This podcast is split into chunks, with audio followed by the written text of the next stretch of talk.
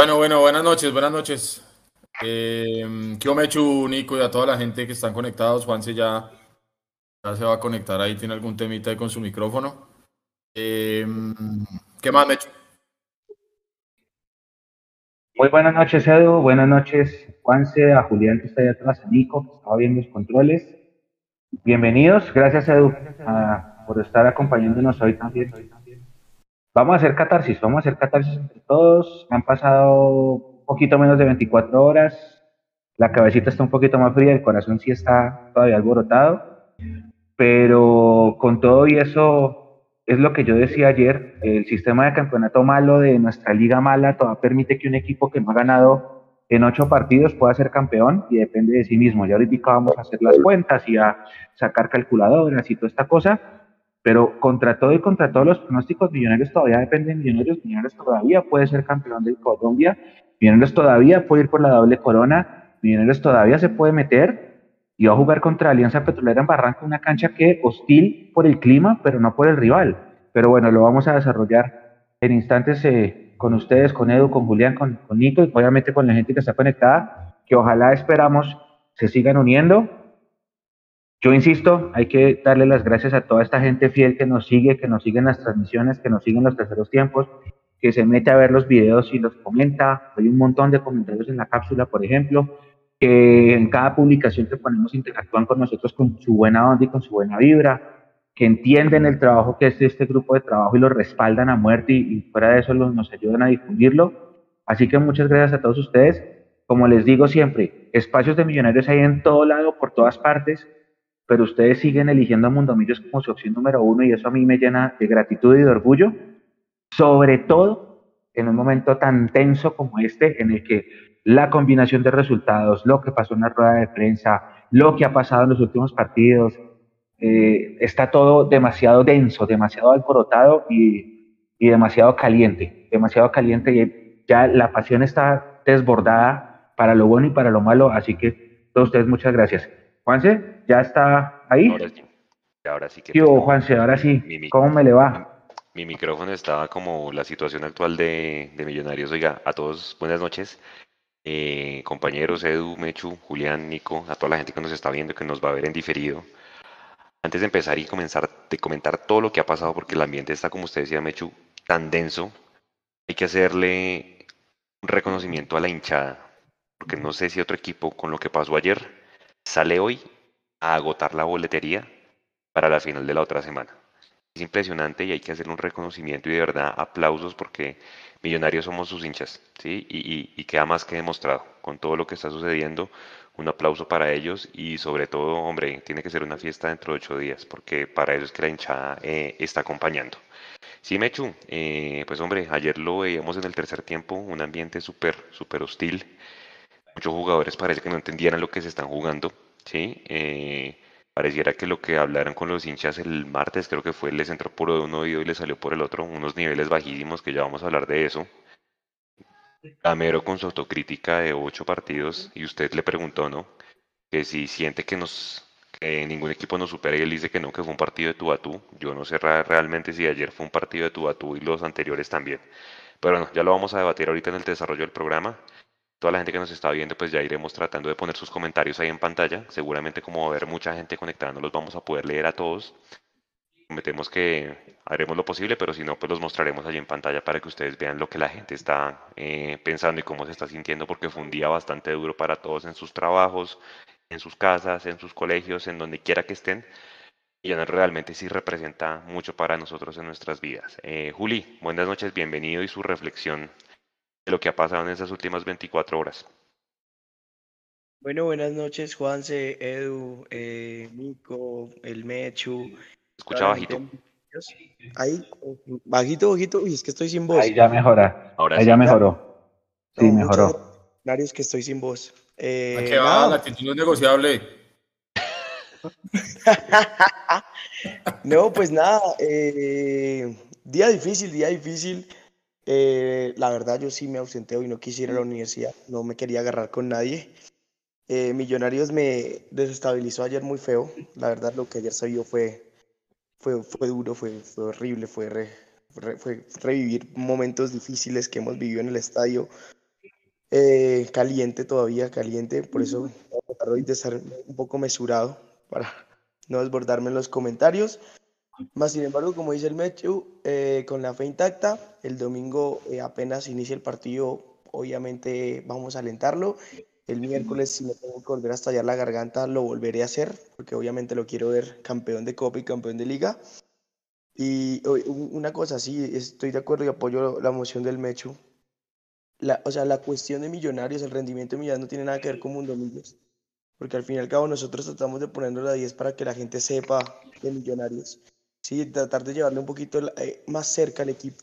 Porque si ya sabemos que las directivas y a veces Millonarios es muy cerrado, nosotros tratamos de que la gente entienda de que Millonarios es de todos y, y, cada quien tiene su posición en los partidos, sobre la hinchada, sobre lo que sea.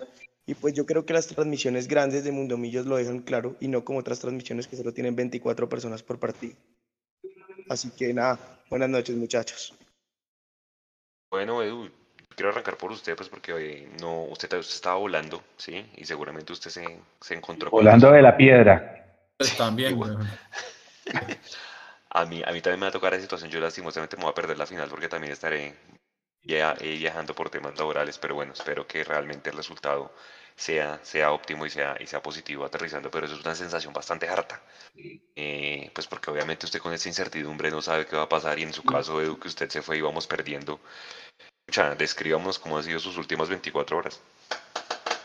Sí, Juanse, la verdad, bien, bien complejo. Em, tuve que hacer escala en Bogotá regresando aquí a, Santa Cruz y esa escala fue muy corta, pero alcancé a, a, conectarme ahí al celular para ver el primer tiempo y justo cuando ya estoy prácticamente entrando a la puerta del avión donde ya se me iba a, cortar el wifi es cuando, cuando entra el, el gol del, del Medellín y se me viene a la cabeza cualquier cantidad de cosas, hermano. Y entonces duré ese vuelo en el, que, el cual pensaba dormirlo, necesitaba dormirlo porque yo iba a llegar aquí en la madrugada.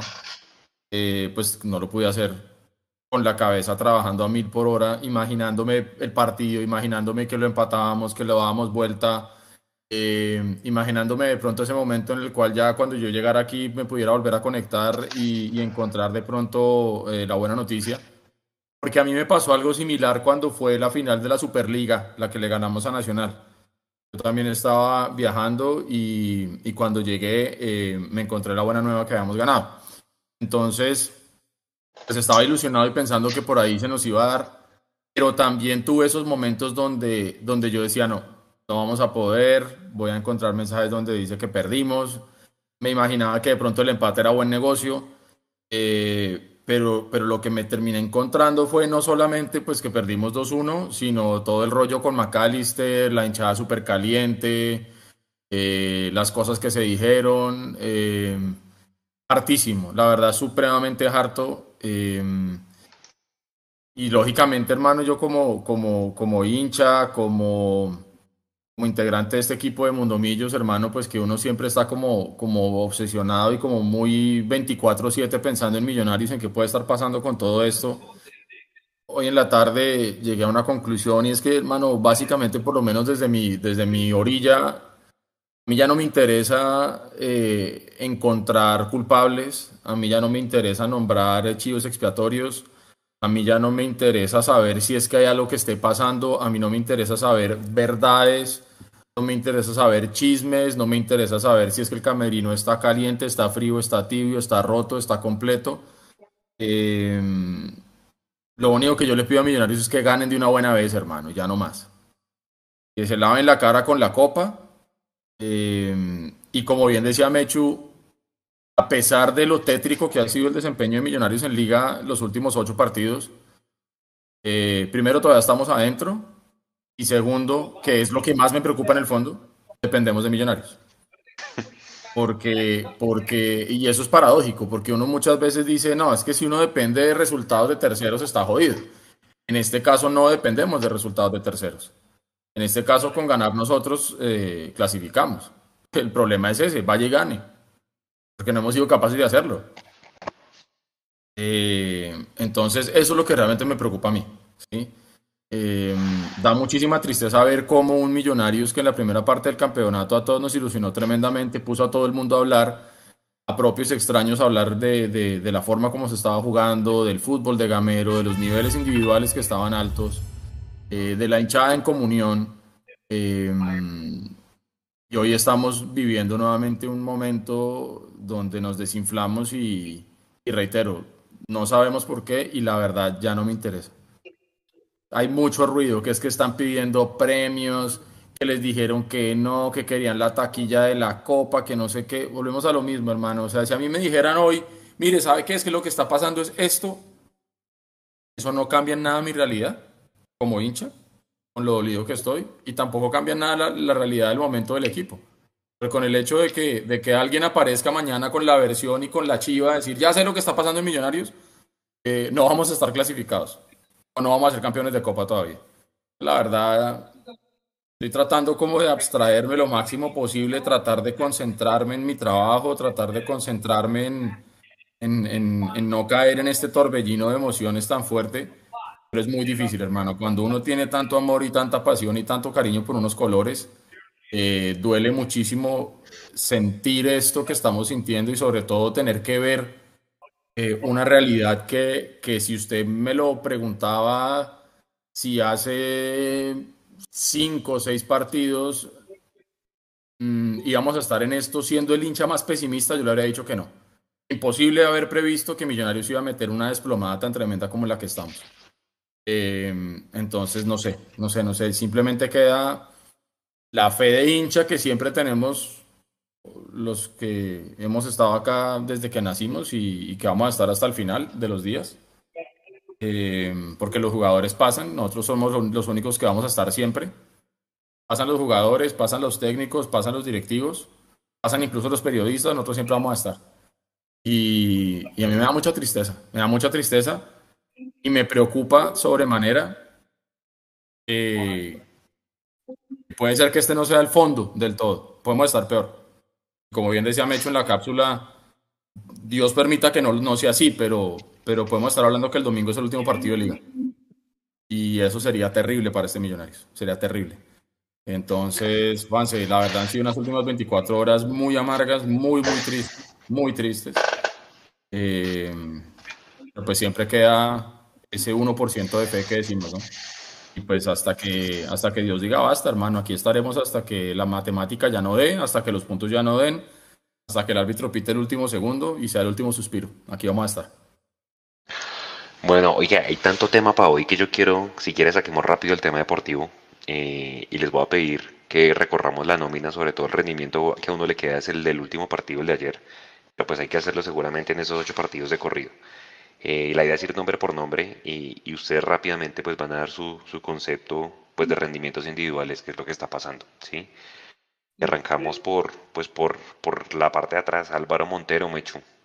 He escuchado tantos comentarios de que decepcionó, de que no es lo que se esperaba, de que no da seguridad, tantas cosas que, que bueno, desahógese usted y arrancó por el arquero porque hace un año, hace un año sí estábamos celebrando que Serpa lo había traído con tiempo de anticipación y que era lo que necesitábamos. Y ahora realmente pues uno mira a Montero y hombre, tantas cosas que decir, pero bueno, su opinión de Álvaro Montero, Mecho. La contratación de Montero fue el 26 de octubre del año pasado, que ese día perdimos en Envigado, o sea, hace un año, un año y un día. Em, es un arquero que en teoría de solo nombre debería brindar seguridad, que lo hacía así en el primer semestre del año, pero ¿sabe qué, qué pienso yo muchachos? Yo pienso que los, los rivales como no pateaban, eso también como que dio una tranquilidad falsa tanto dentro del grupo como en el interior de la hinchada, porque los rivales no llegaban. Los rivales llegaban muy poquito, Montero tiene un montón de arcos en cero y eso no se va a negar. Si uno recorre las estadísticas, él tiene un montón de arcos en cero. Pero lamentablemente el semestre de Montero cambió después de la expulsión de Manizales y en este momento pues, no ha dado la, seguridad que uno esperaría de un arquero top que es arquero selección. A él le cambió, algo le tocó ese día de Manizales y desde ahí no ha sido el mismo. Julián, Álvaro Montero.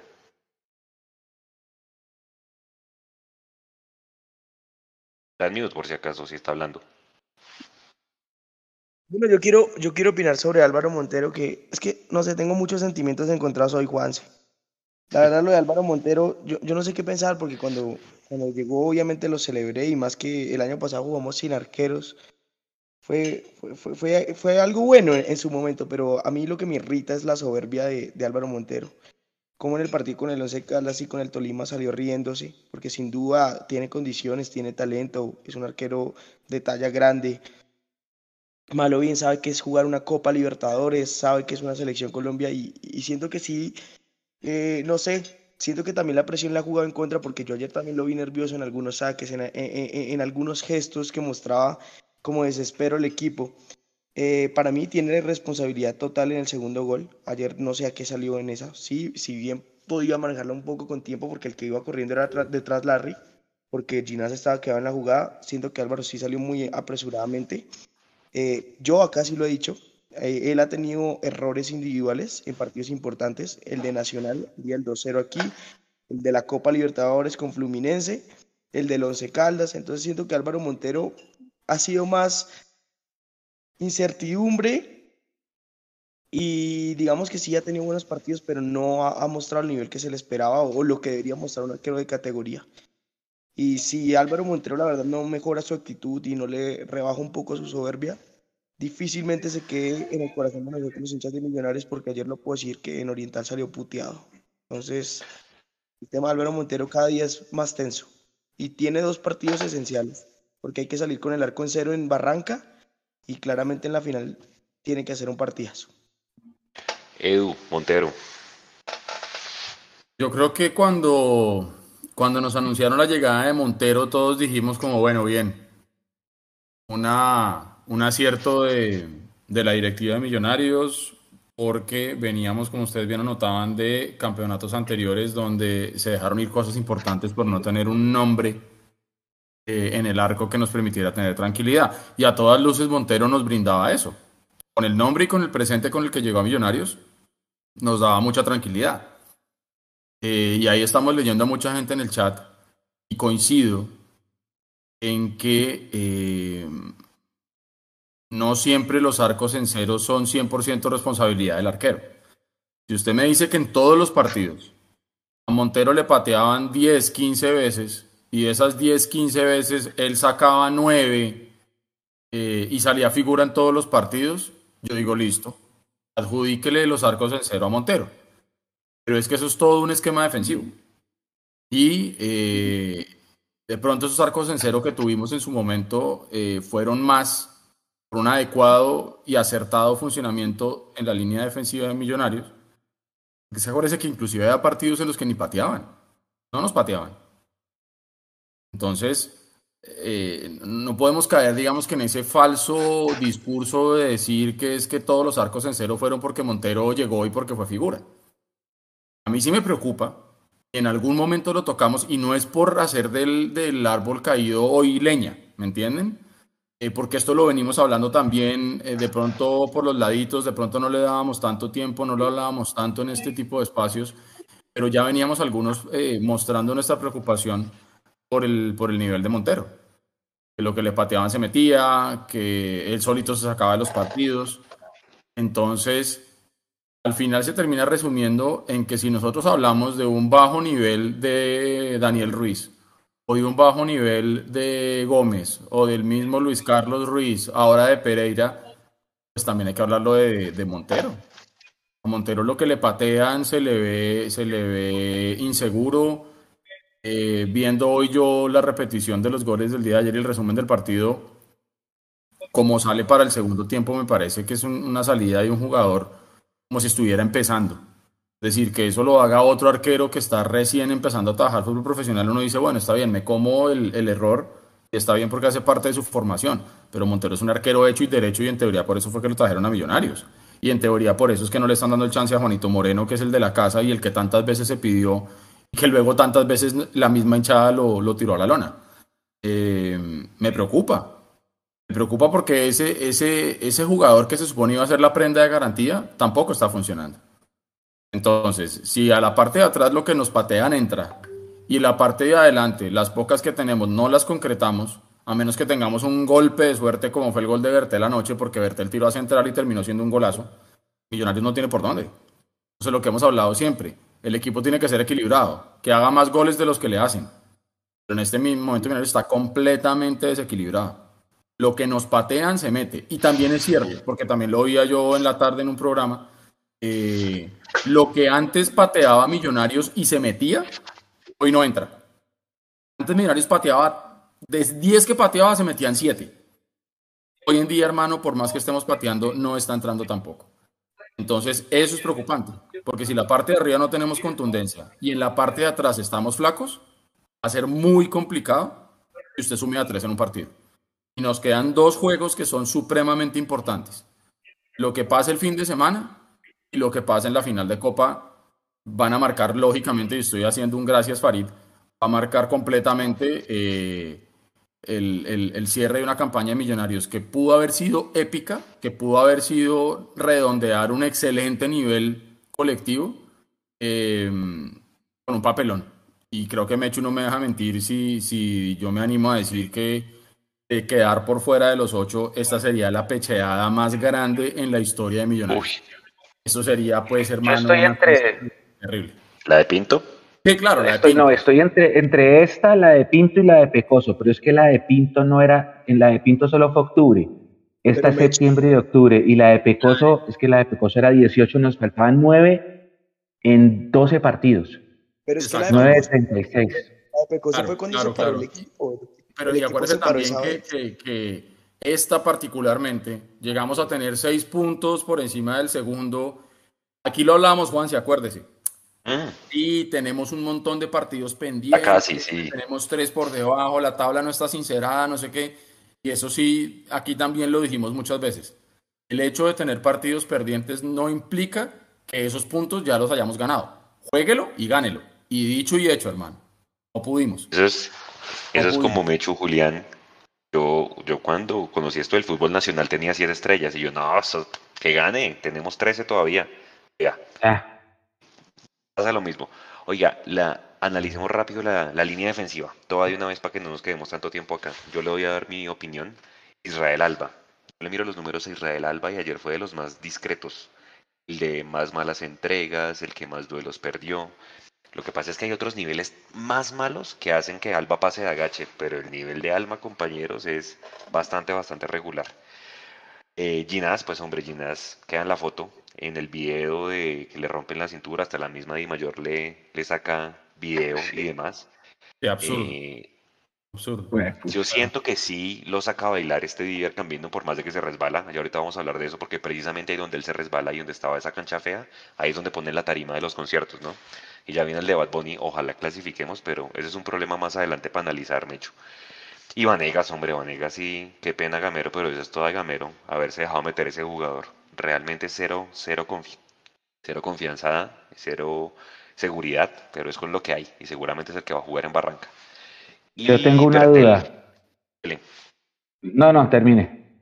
No, y Bertel, hombre, pues eh, hace lo que puede. Eh, Bertel para mí es de partidos buenos y malos, eh, pero creo que de ayer fue el que menos mal jugó y pues obviamente el gol también lo, lo salva, pero pues uno está acostumbrado a ver otras versiones de, de, Omar Bertel, sobre todo cuando el extremo está en buen nivel, pero cuando el extremo no está en buen nivel, Bertel se ve muy mal. Ese es mi análisis, compañeros de la línea defensiva Mechu. Ginas, Ginas es un distinto. Dele, Julián, dele, dele, dele. No, no, no, yo, yo quería también dar la opinión. Es que cuánto, cuántos programas he dicho lo de Israel Alba. Es más, aquí me cayó Nico, que no, pues yo le daba muy duro a Israel Alba, pero Israel Alba es malo, es, que es malísimo. No pasa el ataque, desde el primer partido tenía problemas con los controles. Solo Edu me respaldó en ese, en ese tipo de, de la parte técnica de Israel Alba. O sea, e, e, el, tema de Israel Alba no es nuevo y además que acá también lo peleé Jason me dijo, no, que se necesitaba otro lateral derecho, no, acá se necesitaba otro lateral izquierdo, no Israel Alba, se tenía que hacer un esfuerzo por el mismo Román. Todos lo sabíamos, todos lo sabíamos. Y sabemos que Rosales es un mar de nervios, porque obviamente es muy pelado, pero es que no ha tenido el bagaje, porque es que los partidos que debería jugar Rosales no se los dan porque prefieren dárselo al roto de Herbis Perlaza. Es así, así es muy jodido. Y Vanegas, la verdad, sí, hermano, hermano, o sea, la verdad, yo no sé. Yo no sé, Gamero, qué le vio ese roto de, de miércoles, porque es muy difícil, es muy difícil que ese, ese tipo de personaje sea profesional. Yo no entiendo cómo Alex Moreno Paz no le da la oportunidad si lo va a ver cada dos días a los sub-20, lo ve que está con el torneo nacional, ve que es un, es un gran futuro, le ganó un partido durísimo en Montería en el primer semestre y lo borró. Entonces, viejo, lo de la defensa no es nada nuevo y, voy a defender al mono en el gol, porque si bien obviamente es la primera vez que veo al mono muy mal ubicado, le ganó que no estuviera bien perfilado. Y eso fue lo que hizo caer al mono. Como estaba muy mal posicionado su cuerpo, al ser tan alto, cuando él le tira la gambeta se cae.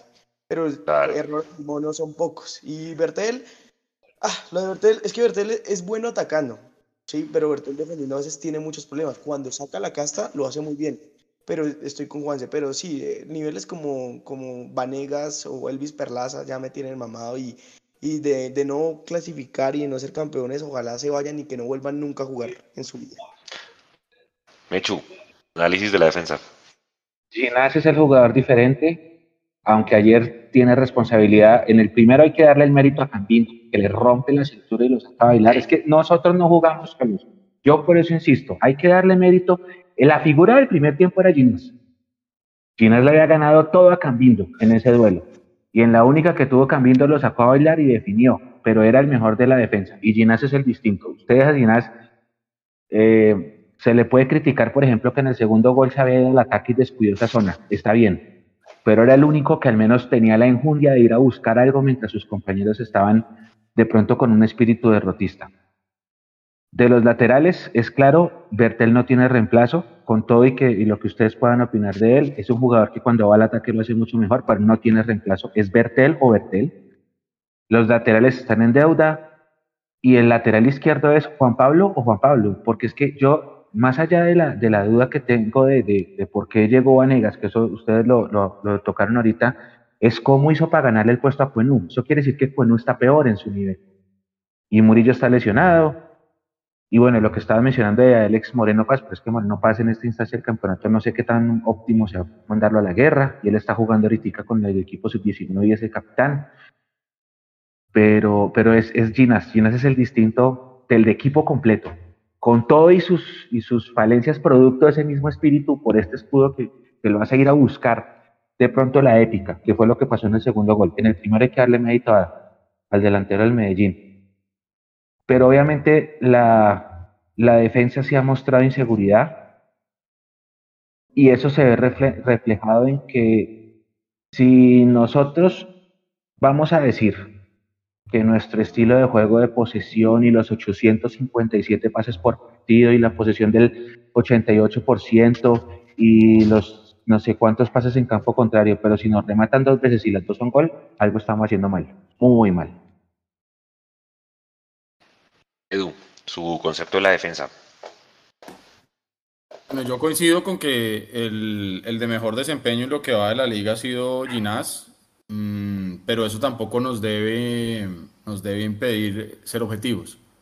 Es cierto que lo de ayer de Cambindo es un gran jugador, no es por, por lo que hizo anoche, ya se venía viendo. Y, y si la gente ve ve otros partidos aparte de los de Millonarios eh, y se cruza con, con, momentos de Cambindo, uno se da cuenta que es un, es un goleador y es un tipo que sabe encarar muy bien el último cuarto de cancha. Eh, pero también es muy cierto que eh, se equivoca en el primer gol, por la forma como encara. Usted, usted no le puede dar la espalda al balón. Lamentablemente, llámelo nervios o llámelo que simplemente se equivocó, porque es que uno también se puede equivocar. En cualquier momento uno puede cometer un error, uno, puede tenerla clarísima y, simplemente se equivocó y ya está, y no le vamos a caer por eso. Y vamos a desconocer que ha sido el más regular para mí de todo el equipo. Eh, simplemente se equivoca. Entonces, claro, al no estar de frente a la pelota y da ese giro y luego da el otro giro y se termina cayendo, pues se ve aparatoso. Entonces hoy estamos hablando de eh, Cambindo bailó a Ginás. Y entonces la I mayor le mama gallo y que me parece, o sea, no sé si es que yo ya soy demasiado amargo o ya me estoy poniendo viejo, pero pues yo no esperaría eso de la cuenta, de una de las cuentas oficiales de, de la I mayor, que salgan a mamarle gallo a, a, un jugador de uno de sus afiliados. No entiendo. Pero bueno, ya está. Digamos que es el folclore del fútbol digital y todo el tema ahora de redes y lo que usted quiera. Entonces, digamos que a pesar de lo que pasó anoche, Ginás para mí sigue siendo el referente en la defensa. Eh, sigue siendo para mí el que yo veo que realmente le duele lo que está pasando. De acuerdo. Porque es un hincha de verdad, porque es que lo hemos visto desde pequeño, porque conocemos toda su historia. ¿sí? Sabemos todos muy bien eh, lo que tuvo que remar para poder llegar a donde está hoy. Y ese es el capitán que yo quisiera tener en muy corto tiempo. En un plazo de tiempo muy corto, yo quisiera que él fuera el capitán de Millonarios tiempo completo, porque me parece que representa muy bien eh, lo que por lo menos yo quisiera tener como capitán en mi equipo. Eh, lo de Juan Pablo Vargas, eh, pues digamos que sabemos que es un jugador supremamente importante, que se va a ir a jugar un mundial. Y afortunadamente lo que le pasó en el tobillo no es de gravedad, que pudo ser muy grave y se pudo haber roto muy feo entonces, en la medida en que tenemos a Ginás y tenemos a Vargas en buen nivel, uno podría decir que por lo menos esa es la pareja de centrales que me brinda mi seguridad. Y en los momentos en los que estuvieron finos los dos, todo funcionaba bien. Y miren que era lo que yo venía diciendo anteriormente con los Montero, que si tenemos el, grupo defensivo afinadito, eh, no tendríamos por qué tener problema. Lo de Alba y lo de Bertel pues lo veníamos diciendo hace mucho tiempo también. Bertel es un jugador que cuando se va al ataque y tiene el complemento con el extremo, se ve muy bien. Pero es uno de los jugadores que yo me banco, por lo mismo. ¿sí? Porque es un jugador de la casa y porque es un jugador que puede que no sea tan mediático, puede que no sea que no dé tanta la, tanta la cara en la cámara o en redes o lo que sea, pero me parece que es un jugador que tiene un desempeño correcto y que por lo menos al momento eh, es lo que tenemos y hay que apoyar. Porque acuérdese que cuando no estaba, que cuando ponen a Perlaza con perfil cambiado, todo el mundo decía, ¿y por qué no ponen a Bertel? Entonces, entonces pues hay que aguantarlo y yo me lo aguanto y me lo banco. Y lo de Alba, yo sí me quedé esperando mucho más, la verdad. Yo me quedé esperando mucho más. Mm, y propiamente desde el punto de vista defensivo. Porque si usted me dice a mí, no, es que es un lateral que contratamos y no sale nunca al ataque, está bien, pero digamos que su primera función es defender. Pero creo yo no lo ha venido haciendo bien. Entonces, si usted tiene un 4 defensivo que no está al 100% a nivel individual, por ende su colectivo no funciona, y un arquero que cuando le patean todo entra, ahí tenemos por lo menos el 50 o el 60% de los problemas que tiene Millonarios en este momento. Y es lo que pareció una fortaleza, ¿no? Eh, tanto la, el 4 del fondo con los dos volantes de marca, que es con quien sigo en este momento. Larry Vázquez, acuérdense que estuvo lesionado bastante tiempo en los ocho partidos, puede ser un factor porque decíamos Larry el equilibrio, Larry el que mejor entrega, Larry, Larry, Larry, y sí, o sea, para nadie es un secreto, pero cuando volvió no, volvió, pues no volvió en su nivel, volvió de una pubalgia, una lesión jodidísima. Y pues bueno, si uno mira aquí a, a Dewar Victoria, pues Dewar hermano estaba en sus primeros partidos. Yo realmente, realmente yo esperaba más de Dewar Victoria, tengo que confesarlo, y creo que Mechu y Juli, que siguen las inferiores, vieron una versión mejor de Dewar Victoria. Eh, pero bueno, cumplió al final, eh, pudo haberlo hecho mejor, pero pues no tenía al lado a alguien que le hiciera tener esa seguridad. Es mi opinión. Y hombre, Pereira, creo que Pereira nos pegó una ilusionada con esos tres goles que le hizo al Cali y nos llevamos una imagen nos llevó a decir hasta que inclusive que no extrañábamos a Steven Vega. Y, realmente Pereira, pues hombre, lastimosamente usted sabe cómo es la hincha de Millonarios, muchas veces tiene que estar el chivo expiatorio, entonces miramos para atrás y nos encontramos con Vanguero, y más para atrás nos encontramos y nos encontramos con el que, pues lastimosamente todo el mundo quiere darle el agua sucia, lastimosamente creo que es Pereira, pero Pereira nos ha ayudado. En, sus últimos partidos creo no, no ha sido el, el mejor nivel, entregas cerradas, deja mal parado al equipo, realmente cuando el doble 5 de Millonarios no anda, el equipo se, le cae la estantería a Mecho. Yo siento que lo que, lo que está pasando en general con el equipo se simboliza en los volantes de la primera línea. No es de nombres. Esto no es de si es Dewar o si es Pereira o si es Larry, no. Esto es de funcionamiento, es de los que estén los dos que estén. Cuando el equipo está ansioso, cuando el equipo está desesperado, cuando el equipo está inoficioso, cuando el equipo está sin ideas, cuando el equipo está huérfano de creatividad, todo eso se simboliza en esos dos jugadores. En jugadores que del mismo desespero, uno de los dos se suelta a tratar de buscar algo al milagroso a la maldita sea en el frente de ataque y deja expuesto a su compañero. Y los rivales se dan cuenta. O se simbolizan las malas entregas, o se simbolizan que cuando hay un balón largo hay un cabezazo que siempre va al rival, pero eso no es de nombres, porque usted puede ponerle el nombre que usted quiera, y, no mencionaba a Juan Camilo García que también ha actuado ahí, pero es, para mí él se simboliza el sentir grupal de un equipo que está anímicamente roto, está simbolizado en, los dos mediocentros. Ponga el nombre que usted quiera, porque ahí sí yo siento que el tema no es de nombres, el tema es de un funcionamiento errado, producto de una traba mental y de un desespero que se ve en la cancha y con cada minuto que pasa sin ganar, se siente más. Esa es mi opinión de, los medios. Un paréntesis antes de darle la, voz, Juli, hay un nuevo miembro de, de, YouTube, un saludo para él, Manuel Alejandro Almario, por hacerse miembro pues, de la comunidad oficial en, en, YouTube. Recuerden que pueden unirse y pueden mandar emojis y demás de, de Mundo Villos. Juli, su opinión de los doble 5 de Millonarios. Yo, yo la verdad, el único que voy a salvar es a Larry. Eh, yo siento que Larry sí nos hacía falta y, y ayer fue el único que como que trató de meterle un poquito de carácter porque señor David Macalister Silva, los árbitros sí hay que apretarlos a veces en Colombia, sí hay que hacerlo. Y ayer a Larry se le notaba eh, un poquito el liderazgo que trataba de emitir desde el medio campo. Eh, si bien Larry a veces tiene por partido un, pase arriesgado que nos deja mal parados, Larry es, ese jugador que te trata de sacar al equipo, que trata de poner un poquito de ímpetu, que trata de organizar bien el medio campo. Eh, Pereira, la verdad con Pereira estoy decepcionado. O sea, eh, yo pensé que iba a sufrir bien a, a, Steven Vega, sí lo hizo en algunos partidos, pero lo hizo en los partidos donde no hay presión. Esa es la verdad. Cuando la presión ha tenido que llegar Juan Carlos Pereira, se ha arrugado eh, no ha dado pie con bola. ¿sí? Entonces, sinceramente, lo de Pereira no me extraña porque no es la primera vez que en los partidos claves tienen un muy mal nivel. Y me preocupa de cara a lo que se viene en la final porque la verdad no hay más. A Dewar no lo voy a juzgar porque es que al fin y al cabo Dewar es un pelado. Dewar eh, bien, este semestre empezó a jugar como tal con regularidad en Millonarios.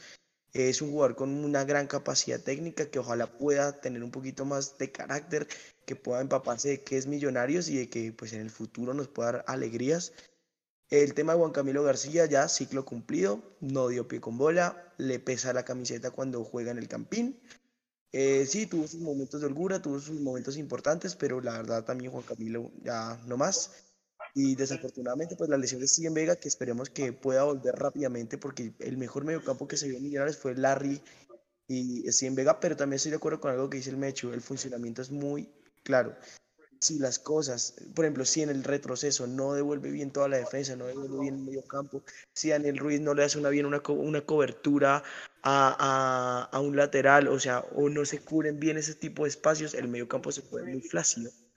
Eh, lo único que sí no le perdono a Pereira eh, es que también el tema de la salida, o sea, a veces se esconde mucho, se esconde cuando las papas queman y por eso en los partidos en donde Larry no estaba tenía que bajar David Macalister Silva a sacar al equipo, claro que esa era la función de Pereira, porque a Denver no le puedes tirar esa responsabilidad, entonces es, es el balance, Juanse.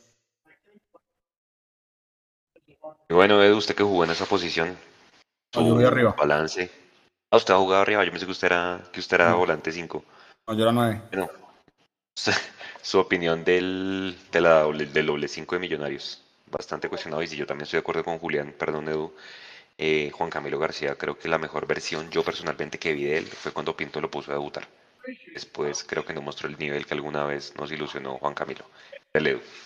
Sí, sí, para, para seguir entonces ahí con el tema de Juan Camilo, yo creo que lamentablemente no supo aprovechar las oportunidades que se le dieron ahora en una nómina corta, en una nómina donde, voy a decir una cosa un poco fuerte, pero dejémonos de joder, es decir, eh, sobresalir con esta nómina no debería ser tan complicado si usted tiene la calidad suficiente. Si usted es un buen jugador de fútbol, usted sobre el papel debería poderse resaltar creo yo que lo de Juan Camilo, lamentablemente, como el universo en general de la nómina, no ha tenido un buen remate de campeonato. Edward está empezando, mm, no ha tenido partido completo, creo, solamente ha sido primeros tiempos. Y hay que llevarlo y hay que aguantarlo y, está bien. Lo de Larry Vázquez para mí de pronto es el más, eh, el más regular, sin olvidar que eh, el gol del Medellín de anoche, el primero, nace de, un, de una acción desafortunada de Larry, que termina haciéndole un pase gol, ¿no? Eh, a, a, Cambindo. Em, Y es lamentable porque volvemos a lo mismo. En un juego como el fútbol, usted siempre va a estar caminando en la cuerda floja y usted siempre va a estar, digamos que, eh, con la posibilidad de equivocarse. Eh, hay momentos en los que usted se equivoca y el rival simplemente no aprovecha y por eso su error pasa desapercibido. Pero cuando usted se equivoca y el rival aprovecha y aprovecha y le meten un gol, pues digamos que ese error se hace mucho más diciente. Pero no por eso voy a condenar yo a, a Larry Vázquez. Creo yo que ha sido tal vez, eh, junto con Ginás, como yo decía hace un momento, de los jugadores que mejor, mejor desempeño han tenido en este semestre de Millonarios. Y Pereira, lo que pasa es que Pereira a veces llena el ojo con los goles. Entonces, si Pereira hace gol, decimos, uy, qué buen nivel el que tiene Pereira. Pero eh, vuelvo a lo mismo. un volante como Pereira no está del todo llamado para que haga goles. Que lo haga, es un jugador integral y eh, aporta, y está bien. Pero su función inicial no es necesariamente la de patear de afuera y meterse unos pepazos. ¿sí? aportan, reitero, está bien, pero no es su función principal. Y creo yo que en lo que sí está llamado y en lo que, en lo que tiene que hacer, eh, creo que se ha equivocado. Creo que le ha faltado un poquito también. Entonces, si vamos viendo, y me parece muy interesante ese ejercicio que estamos haciendo, ir línea por línea, hasta el momento nos vamos dando cuenta que Millonarios ha estado flojo, ha estado flojo en, en las tres líneas. O sea, la línea de arquero, línea defensiva y ahora la línea de volantes de cinco, hemos estado muy flojos. Entonces, si usted no tiene ese equilibrio a nivel defensivo, va a ser muy complicado que usted pueda ganar los partidos. Ahora, si es que fuéramos un equipo como el de Lunari, es que le meten tres pero hace cuatro, bueno, Dale. pues hagámosle, porque ¿qué hacemos si estamos ganando? Pero es que no estamos en esa posición. Es que mire que Millonarios llegó a tener, si mal no recuerdo, una diferencia positiva de gol como de más 13. Hoy en día estamos en más 8, que ojo, no es mala. O sea, no es mala. A pesar de todo, no es mala. Creo que una diferencia positiva de más 8 en gol diferencia, pues sigue siendo como, digamos que un punto adicional, si se pudiera llamar de alguna manera. Pero estamos mucho mejor. Entonces, en el momento, reitero, en el que usted la deja de meter arriba y se descuida en la parte de atrás y se la empiezan a meter, pues queda muy complicado también que ese equipo pueda llegar a tener ese equilibrio entonces, en la parte de la mitad creo yo que ha estado el gran problema también de Millonarios. Si usted se da cuenta antes, por ejemplo, la Vázquez era ese jugador que hacía ese primer pase después de la recuperación. Y hemos tenido ya momentos en los que la pelota ni siquiera está pasando por ahí. Estamos también con esa ansiedad y con ese afán y como con esa necesidad de ir al frente, que eh, ya no estamos con esa, esa salida que le daba la Vázquez al equipo en primera instancia. ¿sí? Si hace parte del cambio del plan de Gamero, está bien eh, porque vuelvo y digo, así mucha gente diga que no es relevante, pero pues si Gamero se pone a explicarle a todo el mundo con su tablero en un programa de, de Win cómo es que sale el equipo, pues porque hoy mucha gente lo estaba también empezando a cuestionar. Entonces... Todo el mundo así. Sí, exactamente. Ahora, la gente diciendo, pero es que eso no importa, porque hoy un periodista lo decía, que yo lo estaba oyendo hoy, porque en serio hoy, hoy amanecí en modo masoquista y me puse a oír todos los análisis de todo el mundo en YouTube como para entender un poquito, ¿no? Y entonces un periodista decía como tocando este tema y decía, pero es que no importa que Gamero haya salido a hablar y a mostrar eso porque es que hoy en día hay un montón de aplicaciones y de softwares y de vainas que pueden mostrar exactamente cómo funciona el equipo. Eso es una cosa muy distinta. Si usted tenga una fuente que le explique cómo es un buen equipo es una cosa. Pero que sea el mismo técnico del equipo el que le salga y le diga, mire, es que yo estoy jugando así. Eh, entonces, en fin, ahora que el resto de los equipos trabajan y que saben cómo funciona el, rival, pues también es cierto. Pero yo vuelvo y digo, para mí fue una salida en falso, pero bueno, no me voy por las ramas. Eso, es, como si Nico, eso, es como si fuera Nico y se sentara con toda nuestra competencia y le contara toda la interna de cómo se hacen estos programas. Eh, y así en una pizarra. Nicolás, Nicolás así en una pizarra, mira, hacemos esto, ta, ta, ta, ta, y no sé qué, y conectamos esto aquí, ta, ta, ta, así, es igualitico. Exactamente, exactamente, tal cual. Usted no lo pudo decir mejor. Juli. Y eso que hay otros medios que desearían tener la producción de Mundo Millos, ¿no? Solo por decir eso. Total. No, puede, pues ¿cuántos equipos quisieran tener el, la tenencia de pelota que tiene Millonarios? Es que guardando las proporciones. Arias, el técnico de Santa Fe, lo dijo. Yo quiero que mi equipo juegue como Millonarios. El del equipo rival nuestro quiere que Santa Fe juegue como nosotros. Y lo digo abiertamente. Listo. Eh, el tridente ofensivo y porfa les voy a pedir que cuando hablen de McAllister hablen del, fútbol, porque ya la segunda parte del programa vamos a hablar de las declaraciones, por eso estamos sacando ese tema rápidamente. Mi opinión, rápidamente, Gómez, Gómez realmente supieron marcarlo y Millonarios se volvió predecible, lastimosamente. No tira una gambeta, ya le, le caen dos jugadores, eh, llevaba cinco goles, eh, fue a la selección, no, no quiero culpar a la selección, pero volvió y no fue el mismo. El último partido que le vimos nivel fue el partido contra el América, el 2-2, y de ahí para acá volvió a ser el mismo. Daniel Ruiz, Daniel Ruiz, pues hombre, siento que los árbitros ya no le comen, por más de que nos hayan dejado de pitar penales. Me, me, da susto que Ruiz en cualquier momento se convierta en Anthony. ¿Vieron a Anthony la jugada hoy que hizo con el Manchester United? Que iban 0-0 en el minuto 20 y se puso a hacer fintas para que lo aplaudieran a él. Y yo creo que por esa misma línea va Juber Quiñones. ¿Sí? Juegan para ellos mismos y no para el equipo. Y bueno, no sé el tema de ser padre que tanto le haya afectado a Daniel. Eh, pues temas de trasnochada y demás, ustedes saben. Hombre, y David McAllister Silva, yo lo siento muy retrasado, ¿sí? Eh, las mejores versiones lo veíamos poco más pisando el área. Siento que dejó de rematar desde media distancia eh, y siento que le falta seguridad. y pues obviamente usted le mira las estadísticas y también tiene entregas cerradas, pierde mucho la pelota. Entonces, pues ya saben, los rivales también juegan como dice el Mechu. Y, ayer apenas McAllister recibía la, pelota, tenía a Reggie respirándole en la nuca, literalmente, para no dejarlo pensar. Esa es mi opinión. Y pues, hombre, Juber ya lo dijimos, Jader creo que ya conocimos, creo que, como usted lo decía, Edu, así de Pereira, muchas veces lo salvan los goles, creo que a Jader lo salvan los goles, más que su rendimiento.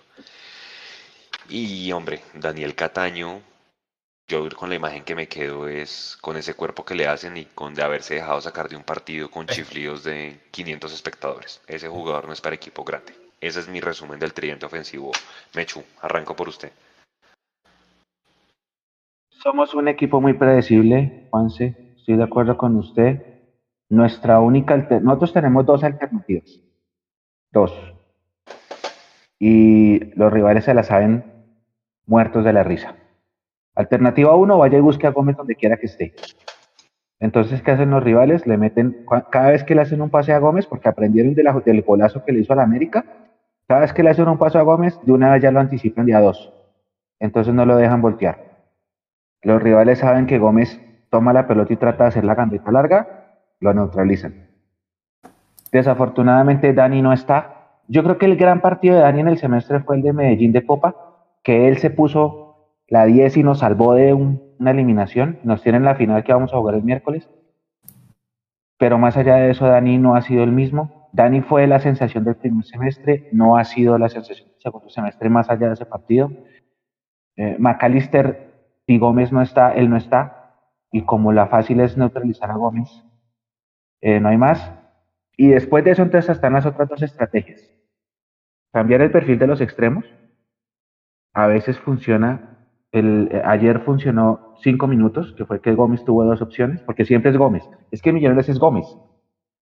Y después de hacer eso, entonces suelta a Pereira para, hacer, para que Pereira se, se, quede en la línea de McAllister. Y en el segundo tiempo, el primer cambio es Cataño por un volante de marca para retrasar a McAllister. Usted se da cuenta que es todo calcado. Y los invito a todos a que vean los videos y vean. Es el libreto. Es el libreto. Y cuando el libreto no tiene variantes, y la única variante, aparte de lo que ya mencioné, es meta al otro delantero y tire centros. Para el rival es mucho más fácil neutralizarlo. Eso es lo que pasa con, el circuito ofensivo, que es demasiado Gómez. Es, si el día que Gómez esté fino, ese día Millos vuelve a estar fino. El día que Gómez no esté fino, ahí se nos acaban las ideas.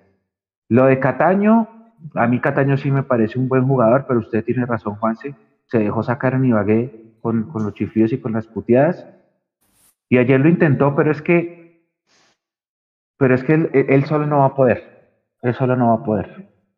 Eso es. Y yo siento que, no es un jugador que se echa el equipo al hombro. Me parece un buen actor de reparto, pero no es de esos que venga y yo arreglo esto. Juli, el tridente.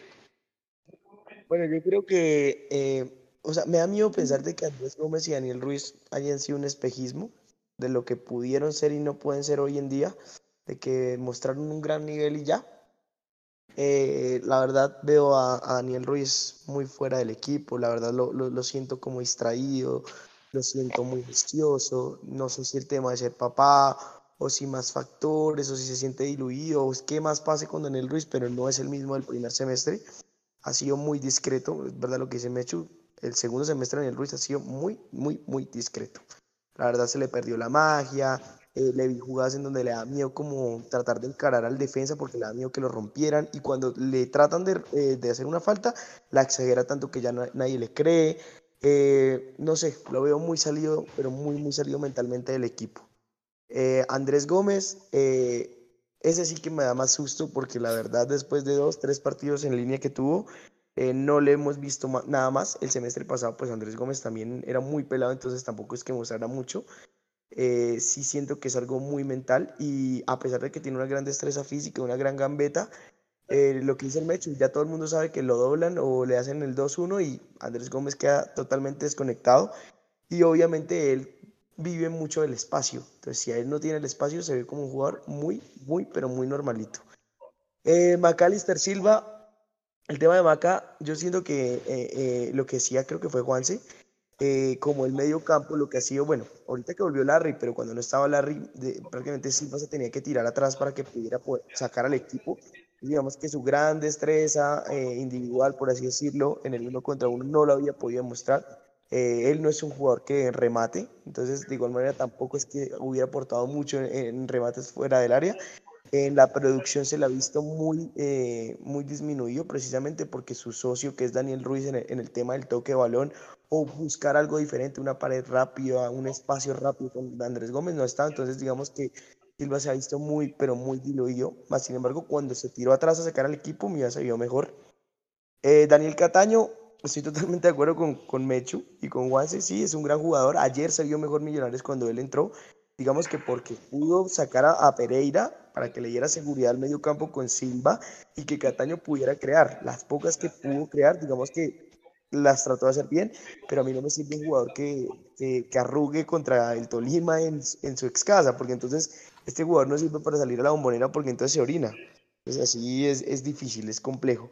El tema de Juber Quiñones, yo siento que Juber trata de lucirse también. Es un pelado, obviamente va a tratar de buscar de ganarse la titular con un buen gol, sabe que tiene pegada, pero yo siento que ayer eh, específicamente él trataba de pegarle por todo lado porque yo creo que esa fue la indicación de Gamero porque eh, el Medellín después del minuto 50 no salía de su área, o sea, no pasaba en la mitad de cancha. Entonces yo siento que trataba de buscar el remate, pero era por indicaciones de Gamero. Y pues ya Richard Celis es un muerto y pues Edgar Guerra ojalá algún día pueda recuperar el nivel que se le vio alguna vez con el clásico con Santa Fe. ¿Vamos a hablar de los delanteros o hasta ahí, Juanse? Dele, él está ahí. Ya falta Edu para el tridente ofensivo y vamos con los delanteros, ya para cambiar de tema. Edu. Bueno, nada, eh, para no repetir mucho. Em, hay, alguien diciendo ahí en el chat que hace un mes eh, a todos los inflábamos, eh, no sé si se refería a nosotros puntualmente acá o se refiere a la hinchada, eh, que los inflábamos, que todos eran buenos y que ahora son un desastre. Em, hago este pequeño paréntesis porque me parece importante decir que nosotros estamos hablando hoy, 27 de octubre del 22, a las 10 y 6 de la noche de Bogotá y estamos analizando el presente y el momento actual de Millonarios y de los jugadores hoy. Si hace un mes estábamos hablando que eran buenos, era porque hace un mes estaban haciendo las cosas bien. Pero en este momento el análisis que estamos haciendo es a la luz de los resultados que hemos venido teniendo y sobre todo de lo que pasó en las últimas 24 horas. Entonces, porque si no nos quedamos hablando de, sí, lo bonito que está jugando Millonarios y el gran líder que fue, pero pues esa no es la realidad que tenemos lamentablemente hoy. Jader Valencia para mí se quedó simplemente con, con, el tema del amuleto y que cuando entra la mete y ya. Eh, pero así como ha tenido unos increíbles eh, que, los, que los logra concretar y Millonarios termina sumando, ha tenido otros que, que uno dice impresionante. Me quedo en, en, la retina con esa última que tuvo en la 5,50 eh, que la terminó mandando por encima. Eh, y, completamente inexplicable, ¿no? Contra el Pereira, creo que fue. Em, entonces, bueno, ese, ese, por el lado de, Javier Valencia, por más que Serpa nos quiera vender que es, que es la gran solución y el gran futuro de Millonarios, yo no voy a decir que es un mal jugador, pero creo yo que no, no, no se le puede dar la responsabilidad de ser el, la solución de gol en la parte de arriba. Eh, Maca. Lister Silva y digamos que apelando a lo que nos pedía Juan de hablar estrictamente de lo futbolístico, eh, pues hombre, eh, es un jugador que en la medida en que está conectado en la medida en que cumple con su labor táctica y en la medida en que está físicamente eh, apto perdón, y óptimo, es un jugador que le aporta mucho a Millonarios. Mm, pero como el resto de los jugadores está atravesando un momento donde se perdió esa, esa presión alta que inclusive a veces hacía primero él antes que los delanteros, yo no lo volví a ver y puedo estar equivocado. Eh, entonces creo yo que, lo de McAllister también pasa por un, mal momento, un bache muy fuerte que está atravesando el equipo y que ni siquiera en sus labores de capitán lo podemos ver bien posicionado. Mm, recuerdo esas noches anteriores donde aquí hablábamos mucho si éramos Maca dependientes y unos decíamos que sí, otros decíamos que no. Mire que ya ni siquiera se volvió a hablar de, eso, ¿se acuerda? Porque me acuerdo muchas veces que lo hablamos acá inclusive discusiones internas que unos decían que sí, otros decían que no, que no pasaba nada si Maca estaba, no pasaba, si no, pasaba nada si no estaba, pero mire que eso ya ni siquiera volvió a ser tema de conversación. O sea, Macalister ya ni siquiera volvió a ser como ese jugador determinante que si no estaba, decíamos, pucha, el equipo se cayó porque Maca no está. Es que ya ni siquiera, porque el equipo completo se cayó. La estantería se nos cayó completamente y eso incluye lógicamente a Macalister Silva. Lo de Daniel Ruiz, pues hermano, yo no soy papá, eh, yo no he tenido, digamos, que, vivir con lo que es un recién nacido, no, no sé si eso pueda llegar a influir eh, eh, directamente con lo que pueda llegar a ser su desempeño. Me parecería que también sería como encontrar una justificación donde no está, porque la vida personal y, ser papá o lo que sea, pues por ahí de pronto no, no me parece que, pudiera llegar a ser la explicación de lo que está pasando. Y el tema de, la convocatoria, y ahí con eso meto de una vez el tema de Gómez, es que, claro, nosotros eh, muchas veces tenemos un antes y un después de estas convocatorias. Justo cuando ellos regresan de las convocatorias y por ahí no tienen un buen desempeño, pues inmediatamente lo que se viene a la retina es que algo pasó en la convocatoria, algo les dijeron, eh, algún cuento se comieron, se agrandaron o lo que sea, pero yo no, yo no creo que sea puntualmente que por el llamado al microciclo estos dos jugadores hayan regresado completamente diferentes. o sea, me cuesta creer es que llegan a la selección y es como si los metieran en una cápsula donde les hacen un, un lavado mental, ¿sí? Y que vuelvan simplemente siendo otros jugadores. O sea, yo mandé un jugador y me mandaron otro disfrazado, como todos los, los eh, extraterrestres de los Simpsons cuando se disfrazan de los presidentes, ¿no? O sea, de los candidatos. Me, cuesta pensar que eso sea lo que nos está pasando. O sea, no puedo llegar a creer que es que el simple hecho de que los llamen a selección y vuelvan siendo diferentes, al contrario, uno, uno pensaría que vuelven más motivados, ¿no? porque si ya los llamaron una vez, pues hombre, que vuelvan al, equipo donde están haciendo bien el trabajo para seguirlo haciendo bien para que los vuelvan a llamar.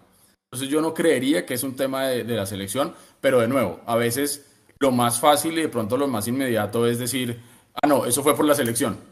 No, eso fue porque fue papá. No, eso fue porque declaró mal qué sé yo, no sé. El caso es que tanto Gómez como Ruiz como Maca son jugadores que no están atravesando un buen momento hoy.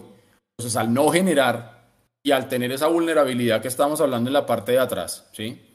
Y en la parte de adelante somos supremamente inofensivos, estamos hablando que el Millonarios de hoy no le hace un gol a nadie. No le hace un gol a nadie. Y yo si no me quiero quedar con lo que dice Gamero, es que generamos y generamos y generamos y no la metemos. Porque es que eso también es pura milonga. Es pura milonga. Hay momentos en los que a lo mejor usted no necesita generar. Y con que tenga una y la mete, gana. El partido en Barranquilla que le ganamos a Junior 1-0. Ahí está el mejor ejemplo. No fuimos un equipo que estuviera encima, que generara, que es que revolcó al arquero rival, que es que no sé cuántos remates al arco, no sé cuántos remates desviados, no sé cuánto, nada. Manejó el partido, tuvimos una, la metimos, ganamos, punto ya. A veces hay que jugar así. Y si me lo preguntan, yo me jugaré así, me estoy adelantando al partido del, fin de semana con Alianza Petrolera. Así es, así es. Porque si nosotros ya nos dimos cuenta que a nivel defensivo estamos súper flacos, no podemos salir como unos brutos allá a, de frente, hermano, a ver qué, logramos y arrasar a Alianza Petrolera. No lo haría, pero bueno. Entonces, el caso es que para mí eso es lo que, lo que tenemos en la parte de arriba. ¿sí? Lo que decía ahorita Julián, Celis, alguien preguntaba en el chat, ¿Celis todavía está en Millonarios? Creo que se le dieron suficientes oportunidades. Qué locura. Se le dieron suficientes oportunidades a Celis y, no dio. Entonces, cuando usted hace ese análisis, hermano, pues creo yo que el hoy de Millonarios se responde muy facilito. Muy facilito. Y ojo, no es que estemos aquí, vuelva a lo mismo, haciendo leña el árbol caído. No estamos queriendo decir que hoy en día todos los jugadores de Millonarios son tétricos y que no merecen estar. Simplemente, a la luz de los resultados, a la luz del juego que estamos viendo a hoy, los jugadores de Millonarios hoy no están en nada. Y es lamentable y es triste. Eso no quiere decir que no apoyemos, eso no quiere decir que no tengamos la fe, eso no quiere decir que no busquemos ganar el domingo y que no queramos ser campeones de Copa. Eso es una cosa muy distinta. Pero desde el punto de vista del juego, hoy yo no estoy viendo eh, lo, que, lo que vimos el inicio del campeonato que nos permitía, nos permitía decir que, Gómez se lo iban a llevar ya, que las ofertas por Daniel Ruiz, que se, se los van a llevar a todos porque son buenísimos. Y en ese momento, y aquí voy a decir una cosa que nadie ha dicho, ni en ese momento eran los mejores, ni se los iban a llevar todos, ni hoy son los, los peores. Lo que pasa es que el, el, el, hoy de Millonarios sí es muy triste. El hoy de Millonarios hace que lamentablemente jugadores con buenas capacidades que ya demostraron que tienen fútbol, hoy se les perdió. Les perdió el fútbol. Yo creo que el talento lo tienen todavía, los que tienen talento. Cataño, por ejemplo. Cataño para mí es un jugador que puede llegar a tener talento, pero está perdido. Y lo que ustedes dicen, si un jugador no es integral, es decir, que tenga fútbol, pero que también tenga personalidad, muy berraco. Y si te dejas sacar de, de, de, un partido porque te chiflan tres gatos, es mal, hermano, mal. Porque, porque jugadores con calidad, jugadores que, que usted decía tienen chapa y que pueden tener magia en los guayos hemos tenido acá. O se les olvidó un tal Santiago Montoya. Aquí tuvimos jugadores de ese tipo, uno dice, ese tipo tiene, tiene, tiene clase y tiene fútbol. Y no la mostró. Cataño, por lo menos para mí, a hoy, ni Funifa tampoco. de acuerdo. Juli, en un minuto, ya para cambiar de tema, porque todo el mundo está que se habla del tema McAllister de las declaraciones y seguramente se quieren desahogar. En un minuto, Juli, los delanteros, yo rápidamente estoy esperando que se le acabe el contrato de Erazo, se le acaba exactamente en un mes, acuérdense que se le acaba antes por el tema del Mundial. Ya supimos lo que da, ya sabemos que que está para dar, creo que ya, ya fue. Y Luis Carlos Ruiz, hombre, yo Luis Carlos le veo la misma historia del Tico Ortiz. Llegó, goles, goles, goles y se cayó. Un tipo que hace muy buenos movimientos, pero que también se perdió en la cancha. Y, y ya sabíamos que Luis Carlos no era un goleador. ¿sí? nos ilusionó y decíamos, está peleando en la tabla de goleadores y demás, pero hombre, si no las tiene ahí va a ser muy difícil. Eh, ojalá a nivel, pero era eso sí yo ya veo que está más afuera que adentro de, Millonarios. Ese es mi comentario de los delanteros. Julián. Totalmente de acuerdo con Erazo. Sabíamos que no era el delantero rimbombante como lo dijo Camacho y Serpa. Eh, yo sí le haría otra oportunidad a Luis Carlos Ruiz. A mí sí me parece que Luis Carlos, cuando rindió, lo hizo muy bien. Quizás está en un bajón, pero él, a pesar de que no es un goleador, en su momento le aportó bien al equipo y pues yo le trataría de dar otra oportunidad a él. Y el tema, porque yo no metí a Jader en los mediocampistas porque yo lo veo más como nueve porque jamás me gustó como extremo. Yo siento que ya también es un ciclo cumplido. Chu, delanteros. Luis Carlos Ruiz será importante dentro del sistema por los movimientos que hacía, todavía los hace, lo que pasa es que ya es más difícil pero yo de los delanteros en este momento no puedo hablar si la pelota no les llega. Millonarios es un equipo huérfano de ideas. Lo que pasa es que el profe dice que generamos y no le metemos. Para mí no generamos. Para mí el gran problema de Millonarios es que no genera. Bueno, tiene dos. Que no genera, tiene tres. Que no genera, que se repite en su estrategia y que mentalmente está caído. Entonces de los delanteros yo no puedo decir nada, la pelota no les va a llegar. Edu, los delanteros, para cambiar de tema. El asunto de Luis Carlos Ruiz creo que todos fuimos muy claros desde el principio cuando llegó acá, incluso el mismo Gamero. Gamero trató de, de como de calmar las aguas desde el principio diciendo que la responsabilidad de los goles no iba a ser estrictamente a Luis Carlos Ruiz. Em, que él había venido de, de, tener un semestre goleador en Tuluá, pero que no es un jugador que fuera propiamente un, un killer de área. Eh, y creo que todos coincidimos también en su momento cuando, si bien no estaba aportando en cuota goleadora, sí estaba aportando en fútbol, en asistencias y en, en esa generación de fútbol ofensivo que en su momento sí tuvo Millonarios. Eh, a mí me parece un jugador interesante y me parece que mientras no tengamos otra cosa, eh, por lo menos en esas funciones, reitero, no de killer, sino más bien de ser jugador de fútbol asociativo que le permita a Millonarios tener alternativas en la parte de arriba si no tenemos una alternativa distinta, yo, yo me quedaría con él. Em, pero digamos que al final se termina, se termina decantando con lo que estaba diciendo Mecho. Eh, usted puede tener al mejor 9 del mundo, pero si la pelota no le llega o si el esquema no está funcionando, eh, se pierde. Y voy a hacer una, un, comentario, mejor no, no mentira, no, mejor no lo hago porque te van a decir aquí que estoy comparando y, como sabemos que muchas veces aquí somos un poco pasionales, no, mejor me guardo ese, luego, lo hacemos internamente después. Em, sí, porque si no, no estar comparando y nos acaban, porque como aquí aparte de, falta de comprensión de lectura, tenemos a veces falta de comprensión eh, audiovisual, pues entonces prefiero, prefiero evitarme el mal rato. Eh, Uy, de la comprensión de... lectura es fatal. Sí, sí, no me lo recuerde. Eso por el lado de, de, Luis Carlos Ruiz. Erazo es un jugador completamente diferente a lo de Luis Carlos. Es un jugador que puede tener lomo y todo lo que usted quiera, pero, pero tampoco, hermano tampoco lo hemos, lo hemos logrado. Entonces, cuando ya hacemos, reitero, este ejercicio de analizar uno a uno y nos damos cuenta que lo que le han entregado a Millonarios hasta el momento no ha sido del todo lo que necesitábamos. En la parte de los delanteros, porque es que, acuérdese, eh, Gómez, hasta donde recuerdo, cinco goles. Y es el goleador del equipo, y no es un delantero. Entonces, es muy complejo usted pensar que usted va a poder ser un equipo contundente en la parte de arriba, si además de tener esos jugadores como Gómez que hace goles, que está bien, o Pereira como reiteraba yo, que está bien que haga por más que no sea su función, si usted a los que llama, a los que trae, precisamente para que sí sean los que hagan goles, no los meten, pues queda muy berraco. Ahora, también es cierto, usted lo van a medir por cuántos goles hace, pero si en un partido la pelota nunca le llegó, ese delantero, por más que digan, no, es que fue el que más corrió, fue el que más se tiró al piso, el que más kilómetros recorrió, el que más asistencias hizo, el que más saltó, el que más se cayó. Pero al final a un delantero lo miden son por goles. Es cierto, hacen parte de un mecanismo que debería estar funcionando en la parte de arriba. Pero si no la meten, pues, pues grave, grave. Entonces creo yo que es ahí cuando nos damos cuenta que Millonarios en la parte de atrás, a hoy, muy flojo. Y en la parte de arriba, inofensivo. Pues con razón no ganamos, hermano. Y estamos, si estamos simplemente esperando que de pronto nos aparezca un pepazo como le apareció ayer a Bertel. Porque de resto, ¿dónde? Ah, sí, que hemos tenido no sé cuántos palos y que no sé qué, sí. Que lo que pateábamos antes entraba y lo que pateamos ahora no entra. Sí, también es cierto, hermano. Pero un equipo tendría que estar lo suficientemente bien conformado y lo suficientemente clarito como para poder sobreponerse a ese tipo de cosas. ¿sí? Y, creo yo que está muy complicado, muy, muy complicado porque supongamos que Millonarios logra hacer la tarea el fin de semana y le gana Alianza Petrolera y entramos a los ocho. Será otra discusión. En ese momento lo hablaremos, si es que se llega a dar. Si el equipo tiene ropa para esa fiesta o no.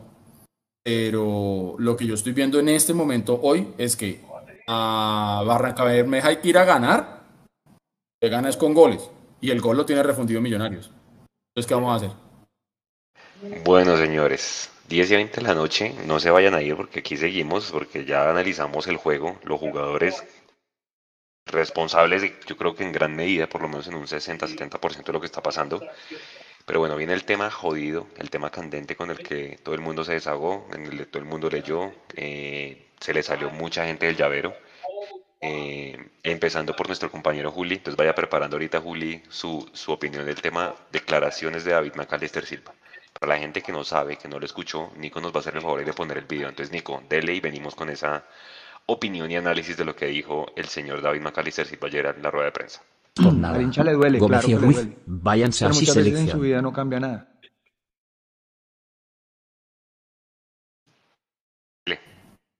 No es que se ha atravesado el lector automático, pero.